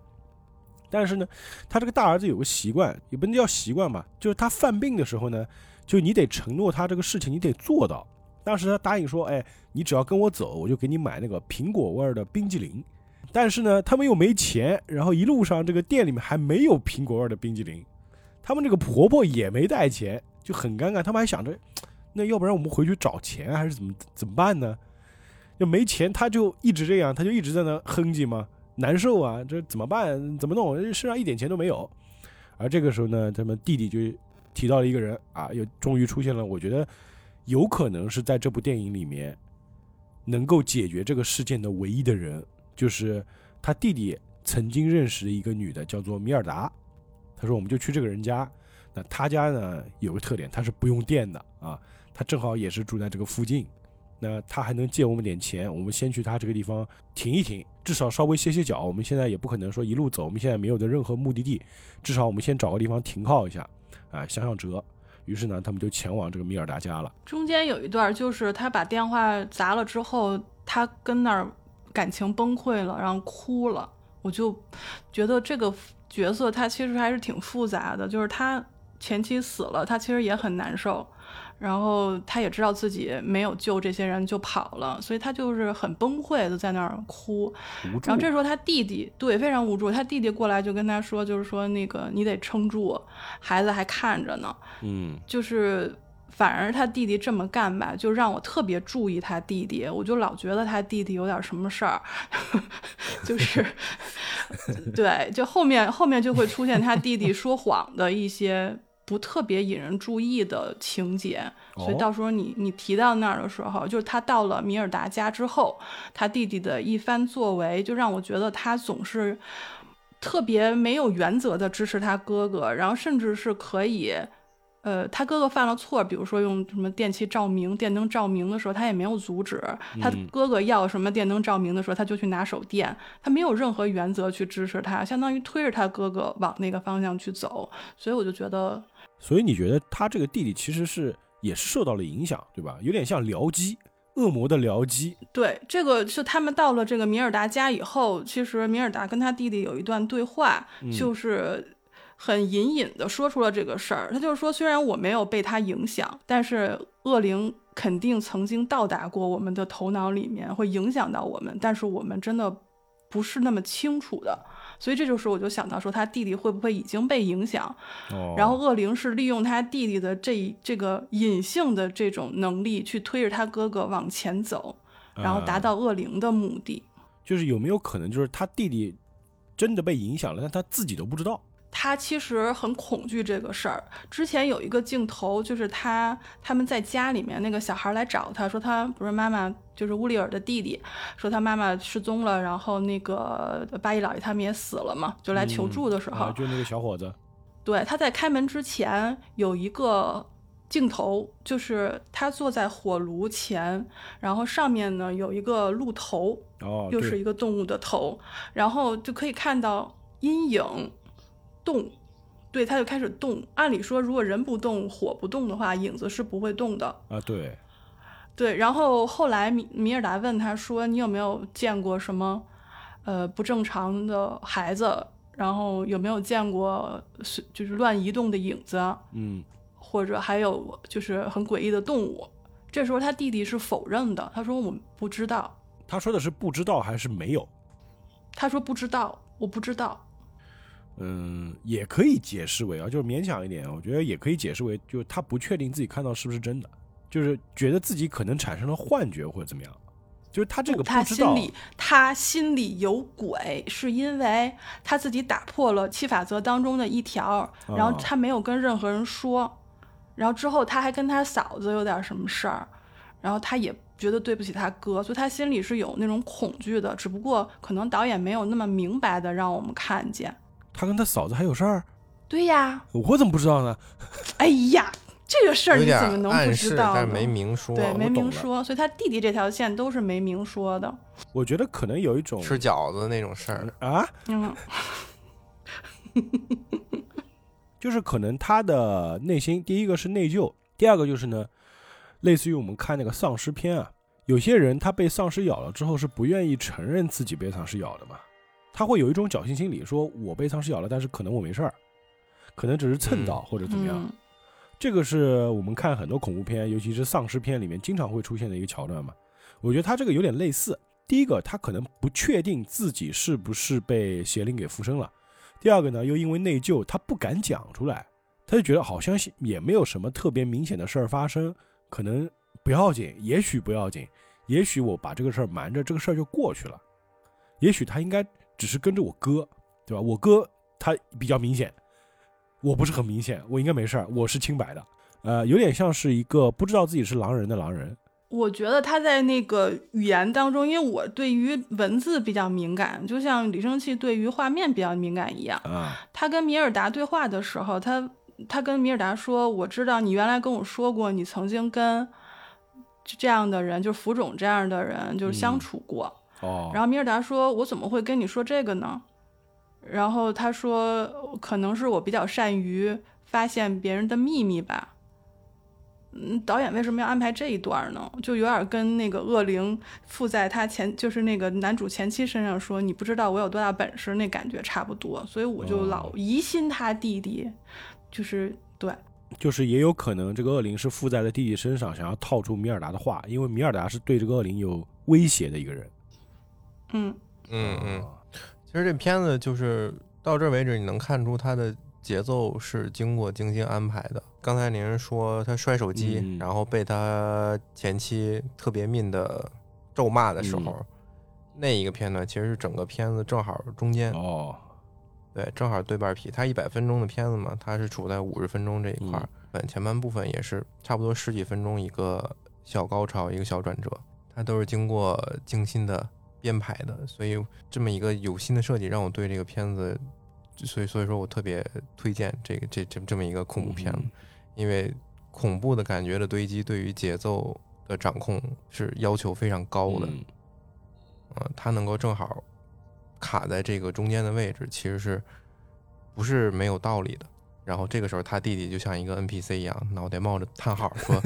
“哥哥，这时候我们该接这个去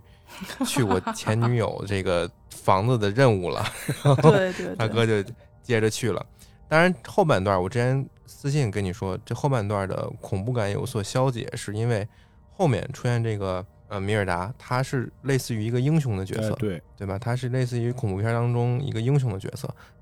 比如说林正英僵尸片里的林正英，《生化危机》里边的那个女主角，对吧？我们一看到它，我会知道这一片的这个危险肯定是对它来说是没有威胁的。所以从这个米尔达出现到他们去进行驱魔的这一段当中，我觉得恐怖感是因为这个英雄角色的出现而有所消解的。当然，在最后他的处理是，我觉得是作为一个恐怖片儿该有的呃这么一个做法啊。所以后边儿就你觉得这个米尔达的结局应该是对对这样的？对，你想想，让你觉得后怕的，就是让你觉得优秀的恐怖片儿，它的英雄角色往往都是被消解的。比如说《午夜凶铃》，嗯，对，这是一个科幻片儿，里面对你想讲科幻的也可以讲一讲这个。呃比如说《咒怨》，害怕。嗯，比如说《鬼来电》，它是没有一个明确的这么一个角色出现，就能把所有灵异的事件、所有的鬼怪都给消解掉的。所以日式恐怖让你觉得就是非常的后劲儿的大，嗯嗯，很绝望。但是，呃，西方的恐怖片儿往往会有一个明确的英雄的角色，你比如说《异形》第一部很出彩的这个有一个女女主角，然后呃，《生化危机》，当然它都不算恐怖片儿了，像科幻那种科幻的动作大戏啊，看一个爽。还有十三号星期五啊，什么月光光心慌慌啊，你会把这个镜头还有你的心思聚焦到一个最后能存活的人身上，你觉得他肯定能够逃过反派的魔掌，所以你的心会稍微放下来，对吧？但是这种把英雄角色消解的片子，我觉得才是恐怖片儿，呃，真正应该做的，让你有一种设身处地的绝望感。对，就是这个米尔达，其实说白了就是他们现在最后的希望嘛。因为无论他们跑到哪里，这个浮肿是始终是在跟着他们的，对，就不管它跟得快还是跟得慢吧。类似于这样一个概念啊，比如说这个世界上有一只蜗牛，它就锁定你了。这只蜗牛爬得特别的慢，它不管经历多久，也许在你某一天晚上在睡觉的时候，或者你已经把这个事情忘掉的时候，这只蜗牛会突然爬到你的身上。当这只蜗牛爬到你的身上，你这你就会死，或者你就会在这个世界湮灭掉。那虽然这个蜗牛很慢，但是你始终会处于恐惧和焦虑之中，嗯就这样一个概念嘛。对，我想到一个跟这差不多的比喻，就是我躺在地板上不能动，然后我女儿很慢很慢的向我爬来，然后最后我是被她一点点蚕食掉的。很早之前有一部恐怖片叫做《It Follows》，就是它一直哦跟着你，就这个题目，它也是讲了这样一个电影，就是它的题材呢就不是蜗牛，就是呃差不多的意思，就是说这个主角他总是会在不经意之间，他是一个学生，他会在这个就是教室的窗外看到有一个人特别慢的朝他走过来，嗯。这个人可能他每次看到的都不一样，但是一旦这个人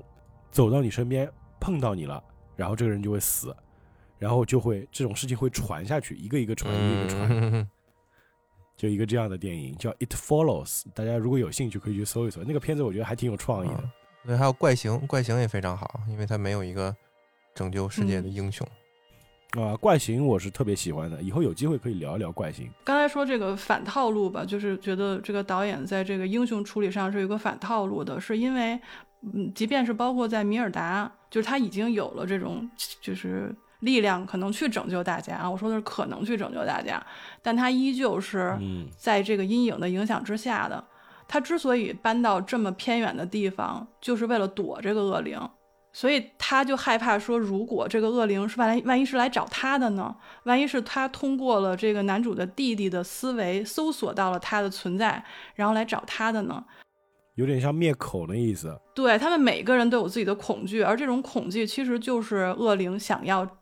去征服你的地方，因为他知道你的恐惧在哪儿，他比你还清楚，所以他会用你最恐惧的方式出现在你面前。嗯，呃，可以这么说吧，现在这个米尔达家是他们暂时的一个安全屋，他们也确实在这边就进行一个调整吧。关键是他们到这儿的时候呢，他们这个大儿子贾一还在车上给拉了啊，非常尴尬啊，所以呢比较脏嘛。那他也不好意思说把这个脏的这个儿子给带到屋里来，就让他睡在那个车里面，然后父亲就陪着他的大儿子在车里面睡，然后呢，这个婆婆就带着小儿子和弟弟一起就住在了米尔达的家里面。当天晚上睡着了之后呢，这个婆婆呢，她可能睡眠不太好啊，她晚上还要吃药，吃那个安眠药，才能睡得踏实。然后睡到半夜的时候呢，她突然就隐隐绰绰的就看到那个 Sabrina 在她的床边，已经把这个孩子抱在怀里面，在那转圈，很慢很慢的转，然后在自言自语的。因为这个婆婆呢，她就是可能也是吃了药的关系吧，人不是特别清醒。他就哎说这个 Sabrina 你什么时候来的她？到现在为止都不知道她这个前儿媳已经死了，关键是他这个信息差，所以他当时并没有感到恐惧。那还说啊，那你来了，你抱抱孩子吧。哎，我还吃了药，哎，挺挺晕乎的。但是后来才发现不对劲，醒了之后就跑去找自己儿子说：“这个 Sabrina 来，他把这个孩子抱走了呀。”然后这个佩德罗就去找啊，他在房间里发现了这个 Sabrina 一直抱着孩子那转圈的。这个婆婆当时应该是有看到这个 Sabrina 的那个头上的鲜血的吧？这一幕我记得不是特别清楚，但是肯定男主是看到了，他头上其实已经有一半的脸基本上已经又毁掉了，抱着这个孩子在屋里转着圈的，然后突然聊着聊着就从这窗口直接跳下去了，啊！所以男主第一时间就是要去追自己的儿子。就是之所以为什么他的前妻找来的这么快，其实是因为赖老太太，因为当时他们啊住下的时候，米尔达嘱咐他们不要用电力照明。所以导演特别有了几个镜头，就是弟弟躺在客厅，用的是就是炉火，是柴火；米尔达嗯睡在自己的房间，是用的是蜡烛还是柴煤油灯之类的。老太太为了哄小男孩睡觉，她把手机的那个灯光打开，好像可以照出那个房顶上可以照出星星的情那个影。星空灯，不是手机，他的手机被砸了，他是啊抱了哦，玩具是吧？玩具，一个小熊，那个小熊的肚子那儿有一个那个星空灯，哦，我没看见，我一直以为是手机。嗯 那个说实话，它它不能算是一个照明，但是它有光，它就算照明。然后这时候他不是抱着孩子，然后在窗口那儿哄孩子。其实孩子那个时候知道是妈妈，还抱着他妈妈呢。但是等他前前夫，就是我们男主角一进来之后，他就说，就是他要带他的孩子走，然后就从二楼跳下去了，可利索了，呃，哐的一声啊！所以估计孩子可能那时候就摔死了。然后这时候男主肯定要去找孩子的，但是米尔达阻止了他，说你现在不能去找你的孩子，因为你害怕失去。对你别追，千万别追，因为你的恐惧会助长恶魔的气焰。就是有可能你的恐惧，你追了之后，他会变得更强，把你也干掉了。对，所以这时候弟弟就自告奋勇说：“那我去吧。”所以这就是为什么他们分了两条道。然后米尔达说：“你不能去，你要跟我去找浮肿，我们要把那个干掉，才能解决整件事儿。啊，对，就是我们要把这个罪魁祸首给干掉。就你还记得他是在哪儿丢的吗？然后那个米尔达就准备了一套装备嘛，他这个装备其实就是跟之前电影最开始的那套坏掉的装备，它是类似的，一样的，有点像是一个各种各样什么螺丝拧在一块儿，还有三脚架什么的，就有点像是一个那种有点像占星的仪器，我就觉得。”嗯，或者说它上面可能会有某种机关啊，或者是那种锐器或者之类的东西吧。它至少它有它有一个套装，它有一个武器能够把这个浮肿给干掉。嗯嗯，像个电影放映机。呃，反正现在就是分了两路行动。这个弟弟呢就开着车去追这个前妻和他那个小孩儿，然后呢，这个男主就跟着米尔达两个人去找这个浮肿。然后这个时候，他们那个那个自闭的大儿子就瘫在车上嘛，他其实就是一个不能行动的人嘛，就只能瘫在那个车上。然后外婆呢，这个时候就待在屋子里面，就分成了这样三个小队吧，可以这么说吧。嗯，然后我们就先说这个弟弟，弟弟是一路开着车就往前往那个大路上追嘛。呃，这个恶魔呢，这个 Sabrina 呢也比较实诚，就他也不走小路，反正就走大道。然后走在前面的时候呢，一路抱着这个孩子啊，血不拉乎的。其实这边我觉得也算是一个恐怖环节吧，就是弟弟是用那个远光灯打了几下，就发现前面有一个穿着那种白色睡衣的身影。靠近之后，他慢慢的从他旁边经过的时候，就感觉这个 Sabrina 她并没有视力似的，就感觉是不知所措的在往前走着。但是比较恐怖的一幕呢，这个时候他在刻那个脑花，嗯，用 嗯，就用这个词形容，我是想要排除一点恐惧感，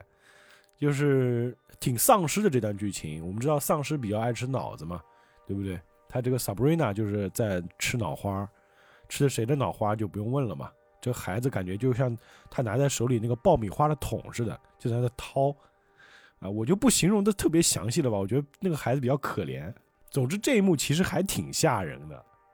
尤其是他那个开着车慢慢从他旁边经过，慢慢看到那一幕的时候，对，而且给的那个灯光也很给真的就劲。挺瘆，挺瘆人。对，因为他从他旁边溜过去的时候是没有开大灯的，但是他的尾灯是红色的，所以刚好啊就趁着他抱着孩子一边走一边吃，哎呀，那可是怡然自得。我这边已经是后退一米了。你就看到这一幕，还是我觉得应该算是这部电影里面最血腥的一个桥段。当时我就想，这个恐怖片里的孩子不应该死啊！你这个，幸亏它不是一部好莱坞电影，它能在好莱坞上映，我估计都不容易，太反套路了。就是你把这个规则破坏的淋漓尽致。啊、当然，其实这个 Sabrina 她在来到这个地方接走她那个小儿子之前，她其实也在那个车窗的地方，就是用血不拉乎的手在那抹了一下嘛，就看看他自己的大儿子。对，但我估计他想了想，这大儿子我应该带不走啊，比较累赘。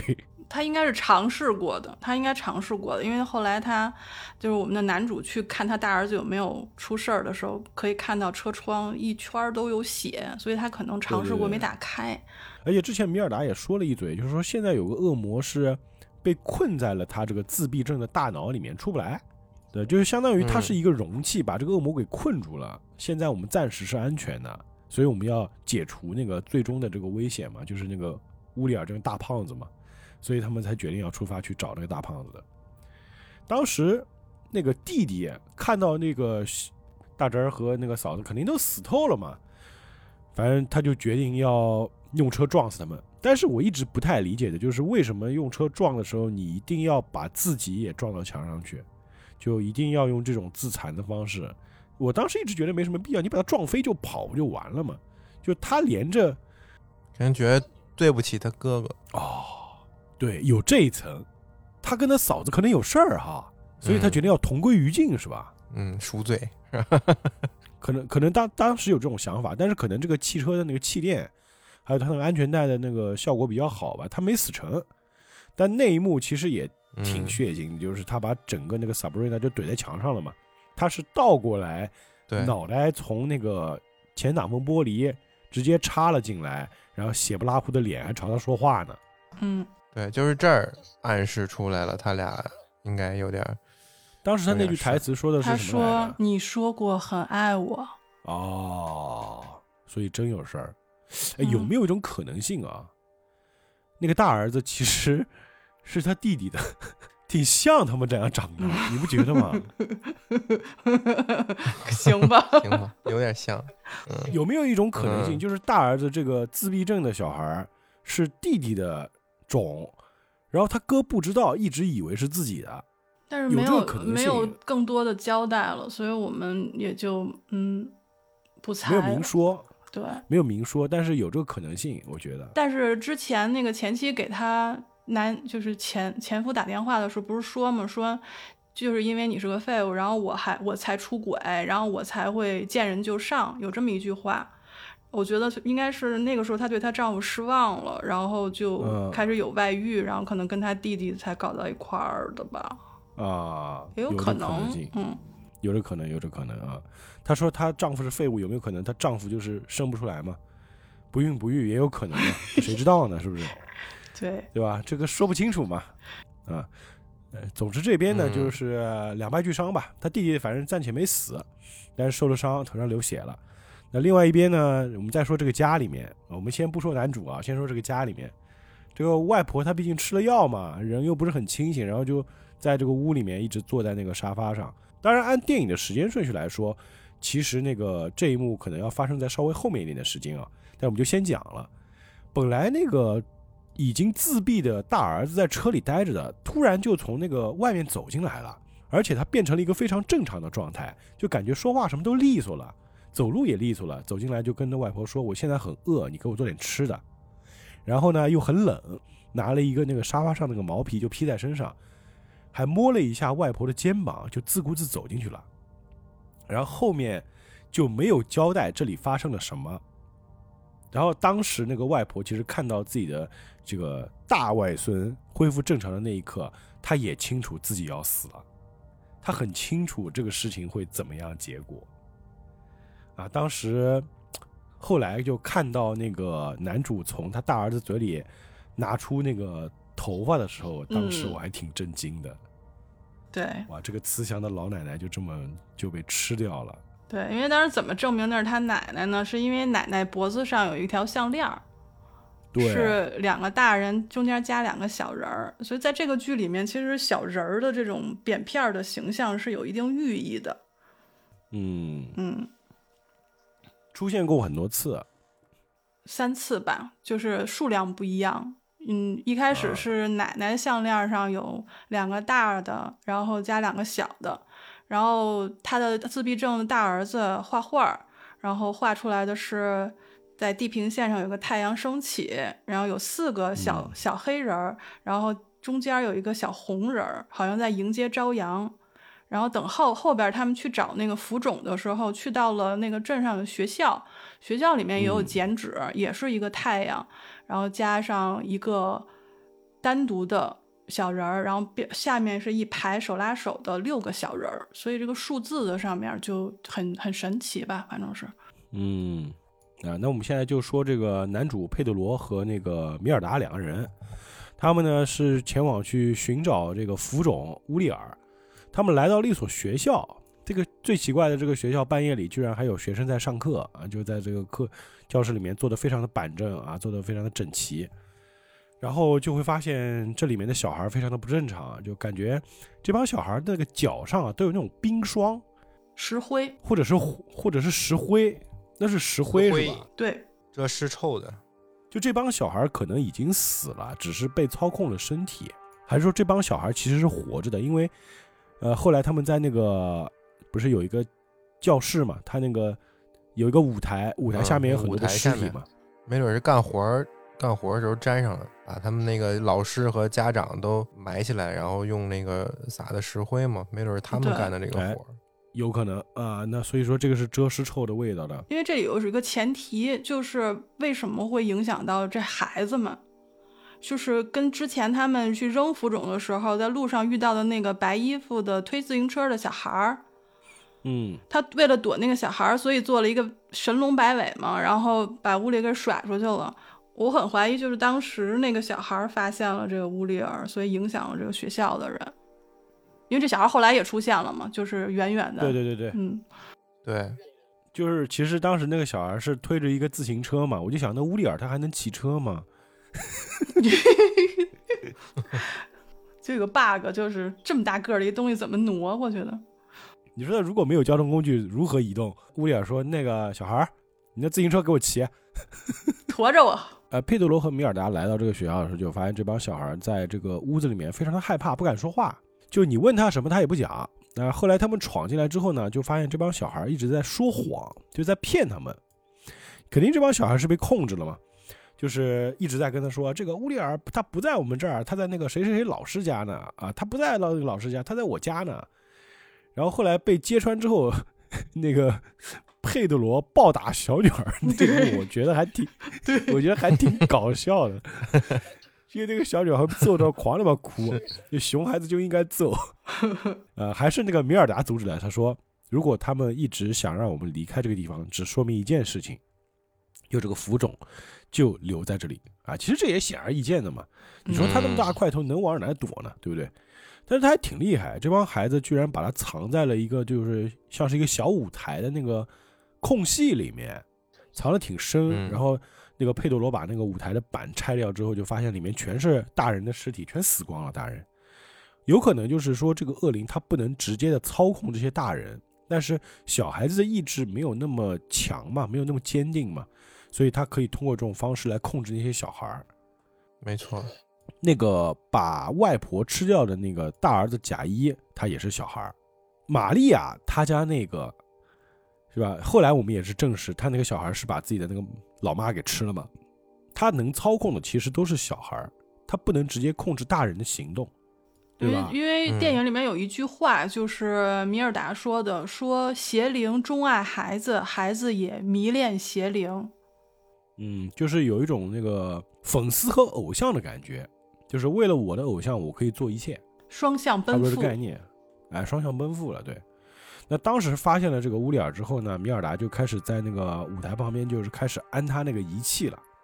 但是那个乌里尔实在是太胖了，就是佩德罗想尝试把他从那个里面抬出来，我觉得根本不可能。首先他那么胖，他怎么进去的，我都挺好奇的。另外一方面，仅凭这个佩德罗的体力，应该没办法把这个大胖子从里面弄出来。而这个时候，乌里尔也是在不停的嘴炮嘛，就是这个时候就变成了就是我们的英雄角色和这个恶魔角色他们的这个辩论，而中间的这个佩德罗呢，就成为了一个两头他不知道到底该怎么办的这样一个角色，就是现在我到底该听谁的？我觉得他已经注定失败了。你看乌里尔那么巨大肥胖的一个身躯，他而且他周围还埋着好多死人，那就是死沉死沉的。他一个人其实根本没有能力去搬动他，更何况那个呃米尔达还在跟他说：“你得把他后脑勺露出来。这又是增添了一份难度。其实我觉得他已经任务失败了。就是我特别想吐槽的就是你不能换个方向嘛，对吧？他把那个、嗯他把那个仪器放在那个乌里尔开机器的正面，然后你说你让他把后脑勺转过来，这怎么弄？没办法弄，没办法弄啊，很难。呃，然后那个时候乌里尔是这么说的，就是说现在你你想把我弄出来没办法，但是我告诉你，外面那个消防栓有个斧头，要骗他出去。而就在佩德罗离开这个房间就那么一会儿会儿的时候，他去找这个斧头，就发现根本没有斧头。但他一回头就发现这个里面这个门已经被孩子啊用一个什么铁丝之类的东西给锁住了。再这么一看，好了，这个米尔达呢已经被拖走了，而且啊一地的血这个米尔达呢，在被拖走的过程当中呢，还被那边孩子在头上给锤了好几锤，就总之就肯定死了呗，就根本救不回来了。对，这个时候就决定了佩德罗最终的末路。按理说佩德罗应该是会死的，但是呢，佩德罗一怒之下也是把这个乌里尔用锤子给爆头了，这头就跟那个开那个什么，就是我们那个充值砸金蛋嗯充值砸金蛋似的，啪啪啪就直接就砸瘪掉了。但是其实我觉得他也明白，就是把他砸死之后也不会有任何好的结果，就就没用了。就是现在我什么也做不了了，因为那个仪器也被摔坏了嘛，就完全也不能使用了，嗯没用了。所以说，最终他只是跪在那里绝望了吧？那之后的下一幕其实就是这个恶魔从这个乌利尔的尸骸当中诞生了，走出来一个红孩儿。对，还挺帅，嗯嗯哼嗯就是一个小孩儿，浑身裸体但是身上呢是红色的。当然，我们知道这个红色的小孩儿这个形象出现了好几次嘛，就前面说的这种画里面啊、剪纸里面啊都出现了。看到这儿，其实大家都能明白嘛，红色的小个儿的一个东西，那不用问，肯定是恶魔了。只是他没有嗯揭示这个恶魔到底嗯是谁。一般来说，我们以往的认知就是红色的应该是撒旦嘛。但是前面，因为我们前面讲了，他那个大儿子一直在念那个阿兹瑞尔，阿兹瑞尔这个名字，那有可能是那个阿兹瑞尔啊，亚兹拉尔亚兹拉尔，啊，对。然后这个恶魔出来之后呢，也并没有把佩德罗给弄死，而是呢在他的头上用手指摸了一下，给他头上留了一个印记，就有点像是你是让我诞生的功臣，这个是留给你的记号。干得漂亮，哼哼，很长，对你干得真棒，然后就带着这帮孩子走了。那绝望的佩德罗回到家之后，然后就发现自己的母亲也不见了，啊，那自己的这个儿子呢，在那吃东西，吃的是冰激凌吧，是吧？对对，终于吃上苹果味的冰激凌，苹果，冰激凌，但吃着吃着，他就嘴里开始那种感觉被什么东西卡住了，这么一抠，好了，抠出来了好多的头发，还有那个挂坠。那后来也证实了，那个玛利亚也是被他那个小儿子给吃掉了。那到这儿啊，这个佩德罗已经绝望到底了，能活下来的只有他和他的弟弟，而且呢，他想把头上这个印记洗去，因为他一开始以为只是鲜血沾到了嘛，但是洗的时候发现根本洗不掉，就说白了，他得一辈子一直背着这个印记活下去。到这个地方呢，嗯电影也就结束了。总之，这个部电影，我觉得它的整体观感来说呢，确实是跟所有我看过的呃驱魔电影都是不一样的，而且最后给人这种绝望的感觉，我觉得也是符合这个整个电影的基调的。现在我就特别不爱看那种大团圆结局的，尤其是恐怖片。我比较喜欢看那种结尾会出现更绝望或者说那种反转的一些恐怖电影。我就喜欢看大团圆结局的，呃但你本来就不爱看恐怖片嘛，所以其实恐怖片这一类啊，如果说放那种大团圆的结局，通常是比较少见的。其实不管是以前比较经典的恐怖片，还是现在的一些，基本上很少会看到有那种大团圆的结局，那个就很很好莱坞，很俗套。一般来说，即便最后会给你一个稍微好点的结局，但是就是类似于会有一个彩蛋，比如说那个片尾曲放完之后，它会突然又出现一个反转，一般都会这样。你们有啥要补充的？我觉得这片子好的一点就是它可以无限的往下拍，它之后也可以不讲这个哦佩德罗的故事了，它可以拆出各种不同的类型的电影，因为它这个设定非常的浮肿大宇宙啊，对，比如说他这个他的前妻的女儿那一块儿，他完全可以延伸出一个那类似那种雪萝莉类型的雪萝莉，恐怖片这说的还挺好听啊。八五年的时候有一个片子叫《坏种》，哦，坏种对，听过，奠奠定了这种呃甜美外形的小女孩，但其实内心里边非常腹黑的这么一种设定的片子啊。最对这这个世纪比较出名的是那个孤儿院嘛，啊，对对对，孤儿院后来还拍第二部，第二部就不咋地了。他完全可以拍一个这种类型的，让一个小女孩，关键那个孤儿院第二部还是那个人演，都已经这么多年了，嗯，就还是同一个演员，我觉得就有点过分了。他可以拍这种设定的，就是这小女孩被感染了，但是她呃还是装作一副天真的样子，然后逐渐让整个家庭甚至整个城市，对吧，都都陷入了这种恐惧之中。然后还有一个类型，它里边有一个是那种王者归来、宠物公墓这种感觉。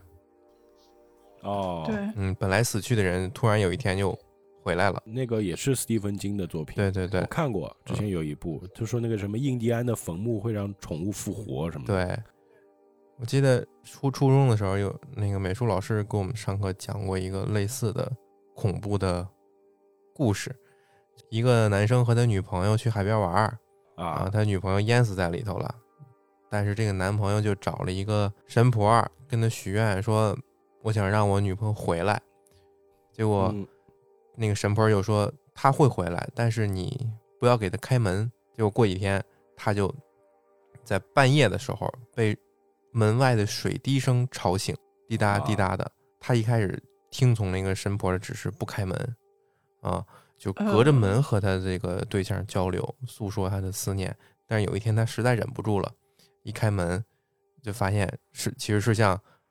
乌里尔那种感觉，嗯，一个巨人观。对，泡大了。，对，而且一开门之后，他这个对象也是性情大变，就把他给弄死了。王者归来，我还以为会有一个史诗级的结局，然后发现是好棒，嗯，死亡的亡，而且这个片子整个看下来，感觉特别像一个那种讲述病毒的电影，疫情的那种片子。哎，嗯，你这么说好像也挺符合的。对你的感觉是对的。看过一个导演的采访嘛，他就说，其实他其实为什么要写这个嗯片子，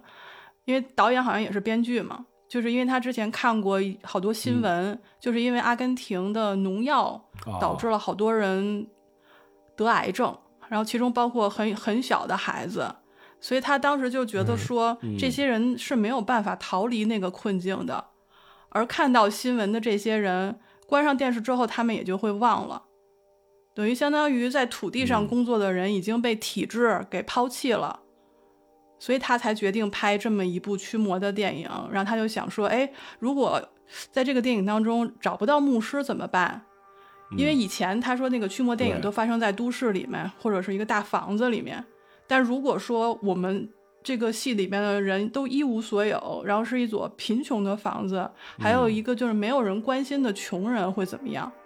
所以他就基于这个去写了这个剧本儿。哦，所以他是有一种隐身在里面的。对他就是隐身的这些，所以就是嗯为什么我喜欢这个电影，就觉得这个导演是有一定野心的。就它虽嗯然是一部恐怖电影，其实它是也是揭露了当时一个社会现状，有一种讽刺在里面。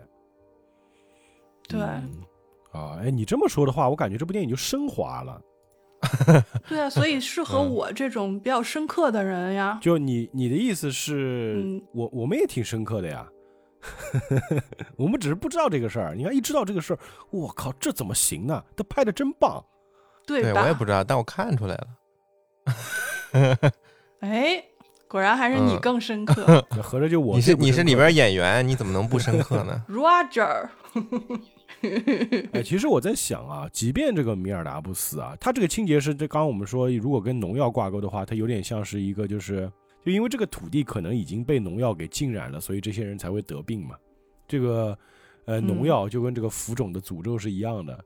但是我觉得，即便这个米尔达没死，他这个清洁师还在，可能也并不能嗯解决这件事情。就是他会认为自己也许可以去解决这件事情，但是这个是一个不确定的事情。但是呢，你看这个浮肿，他一直在尝试，之前也好，就之后的米尔达也好，之前那个肯定也是浮肿导致那个第一个出现的清洁师死掉的嘛。现在这个米尔达也是被他用另外一种方式，都是被孩子害死的，说明他还是对米尔达他是有畏惧的，所以他想要弄死他。这这个又从侧面证明了，好像这个清洁是真的是有用的。那这个世界上应该还存在别的他。这片子就像所有的医院都倒闭了，但是医生肯定还在，只不过他们没有组织了。他们或许有能力、有自己的知识去救一部分人，但是他们总归是资源有限。嗯，哎，当时他们在米尔达家里，不是那个米尔达嗯说小镇那边的灯光全都灭掉了嘛？说现在大家都已经把那个电灯照明都关掉了，他们已经引发了某种机制，但是其实我认为小镇里的人应该死光了。对对他们应该已经嗯，感染了，就在那个男主来到小镇的那一那一段的时候，嗯，当时那个 Sabrina 被车撞死的时候，旁边有好多那个警察，还有那个邻邻居嘛，其实他们都看到这一幕了。其实我觉得应该他们都被感染了，呃，或者说他们看到这一幕之后，如果他们真的意识到了一些事情的话，肯定也逃走了嘛，离开了嘛。对，嗯，所以才说米尔达这个角色，其实我是非常喜欢的，因为他身上很矛盾。他其中在啊，在他跟男主去找这个浮肿的过程当中，他曾经讲述过自己的过去。嗯，就是他们以前跟她丈夫是骗子，他们是有一个教堂的，然后用这个驱魔的方式去骗钱，相当于他们雇一个人假装他已经被附身了，然后他们就帮他驱魔，然后就可能引其他的人来雇他们去干什么，然后给他们钱。对，他们是神棍，就直到十二年前，用他的话说是第一次恶魔降临，他们雇的那个就是。他们雇的那个人吐了他们一身，他们一开始以为是做戏，结果发现吐出来的是那个人头一天晚上吃的他们全家人。哦，就是以为找了个演员，这演员过于敬业，但发现吐出来的是人类的残骸。对，所以那个时候米尔达和她的丈夫就相当于有一个幡然悔悟的这么一个过程，他们其实是在赎罪，他们想。他们原来是利用宗教去行骗，造成了伤害。他们想作为弥补，所以跟那些僧侣学了怎么样去对付这个浮肿。所以他他他们才在不停的在做清洁工作，直到米尔达的丈夫有一天出去工作没有回来，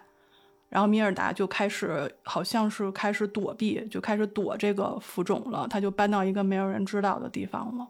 所以他内心还是有恐惧的。就是说，有可能他们之前是成功的。呃，杀死过或者驱逐过浮肿的，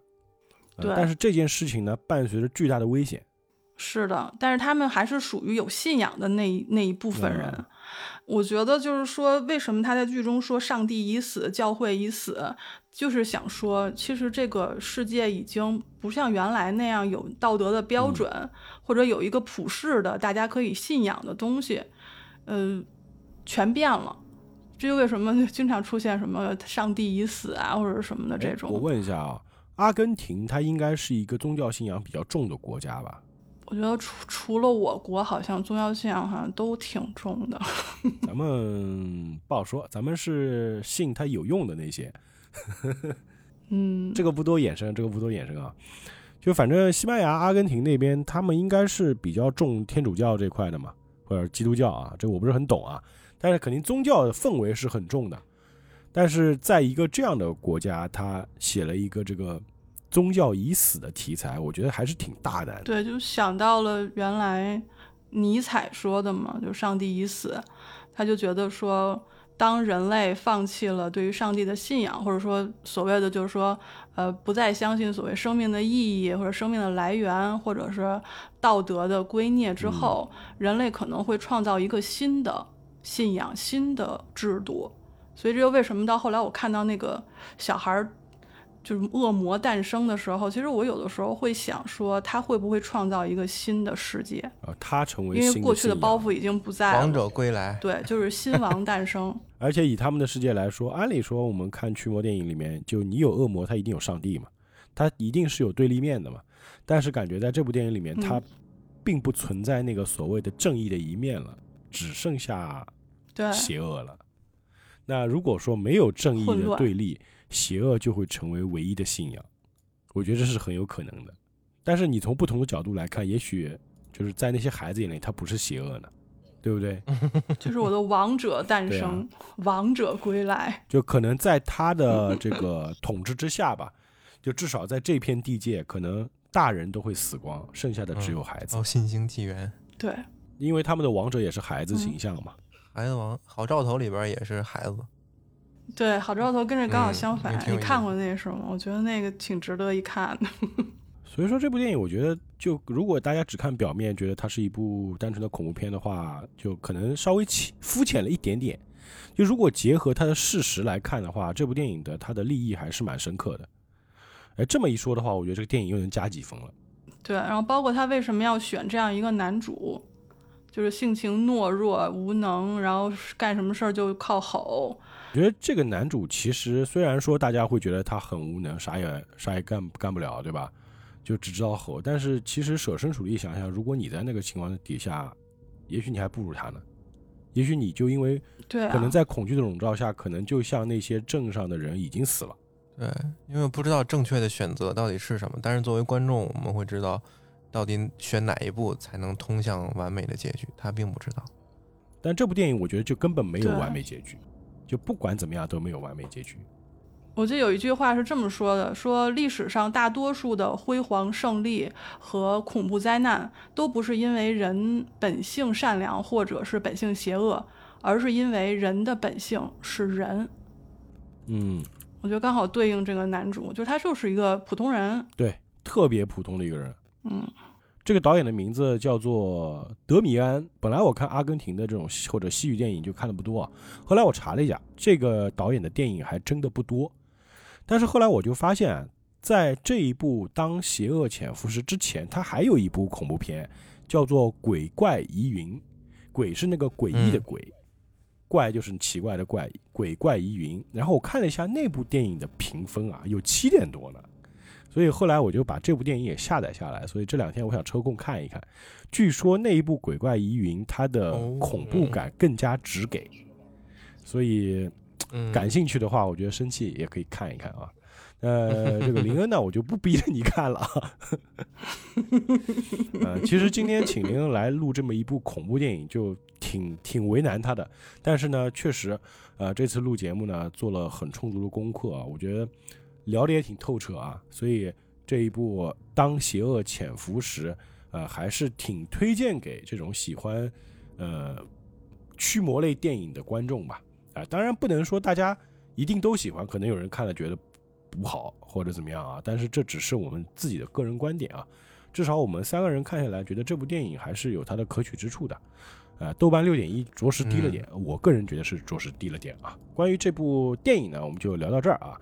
那希望以后这个林恩和生气可以继续来参加引力社的节目啊，我会盛情邀请你们的啊。林恩跟我们是有三个小时的时差的，其实我们是当天晚上七点半开始录节目的，录完现在已经是我们这边是十点零七分了，林恩那边已经一点多了，所以呢就不耽误他了啊，赶紧 休息，赶紧睡觉吧，明天还得上班呢啊。非常感谢两位嘉宾的参与，那我们下期的电影节目再见啊！愿盈利与大家同在，拜拜拜。拜拜。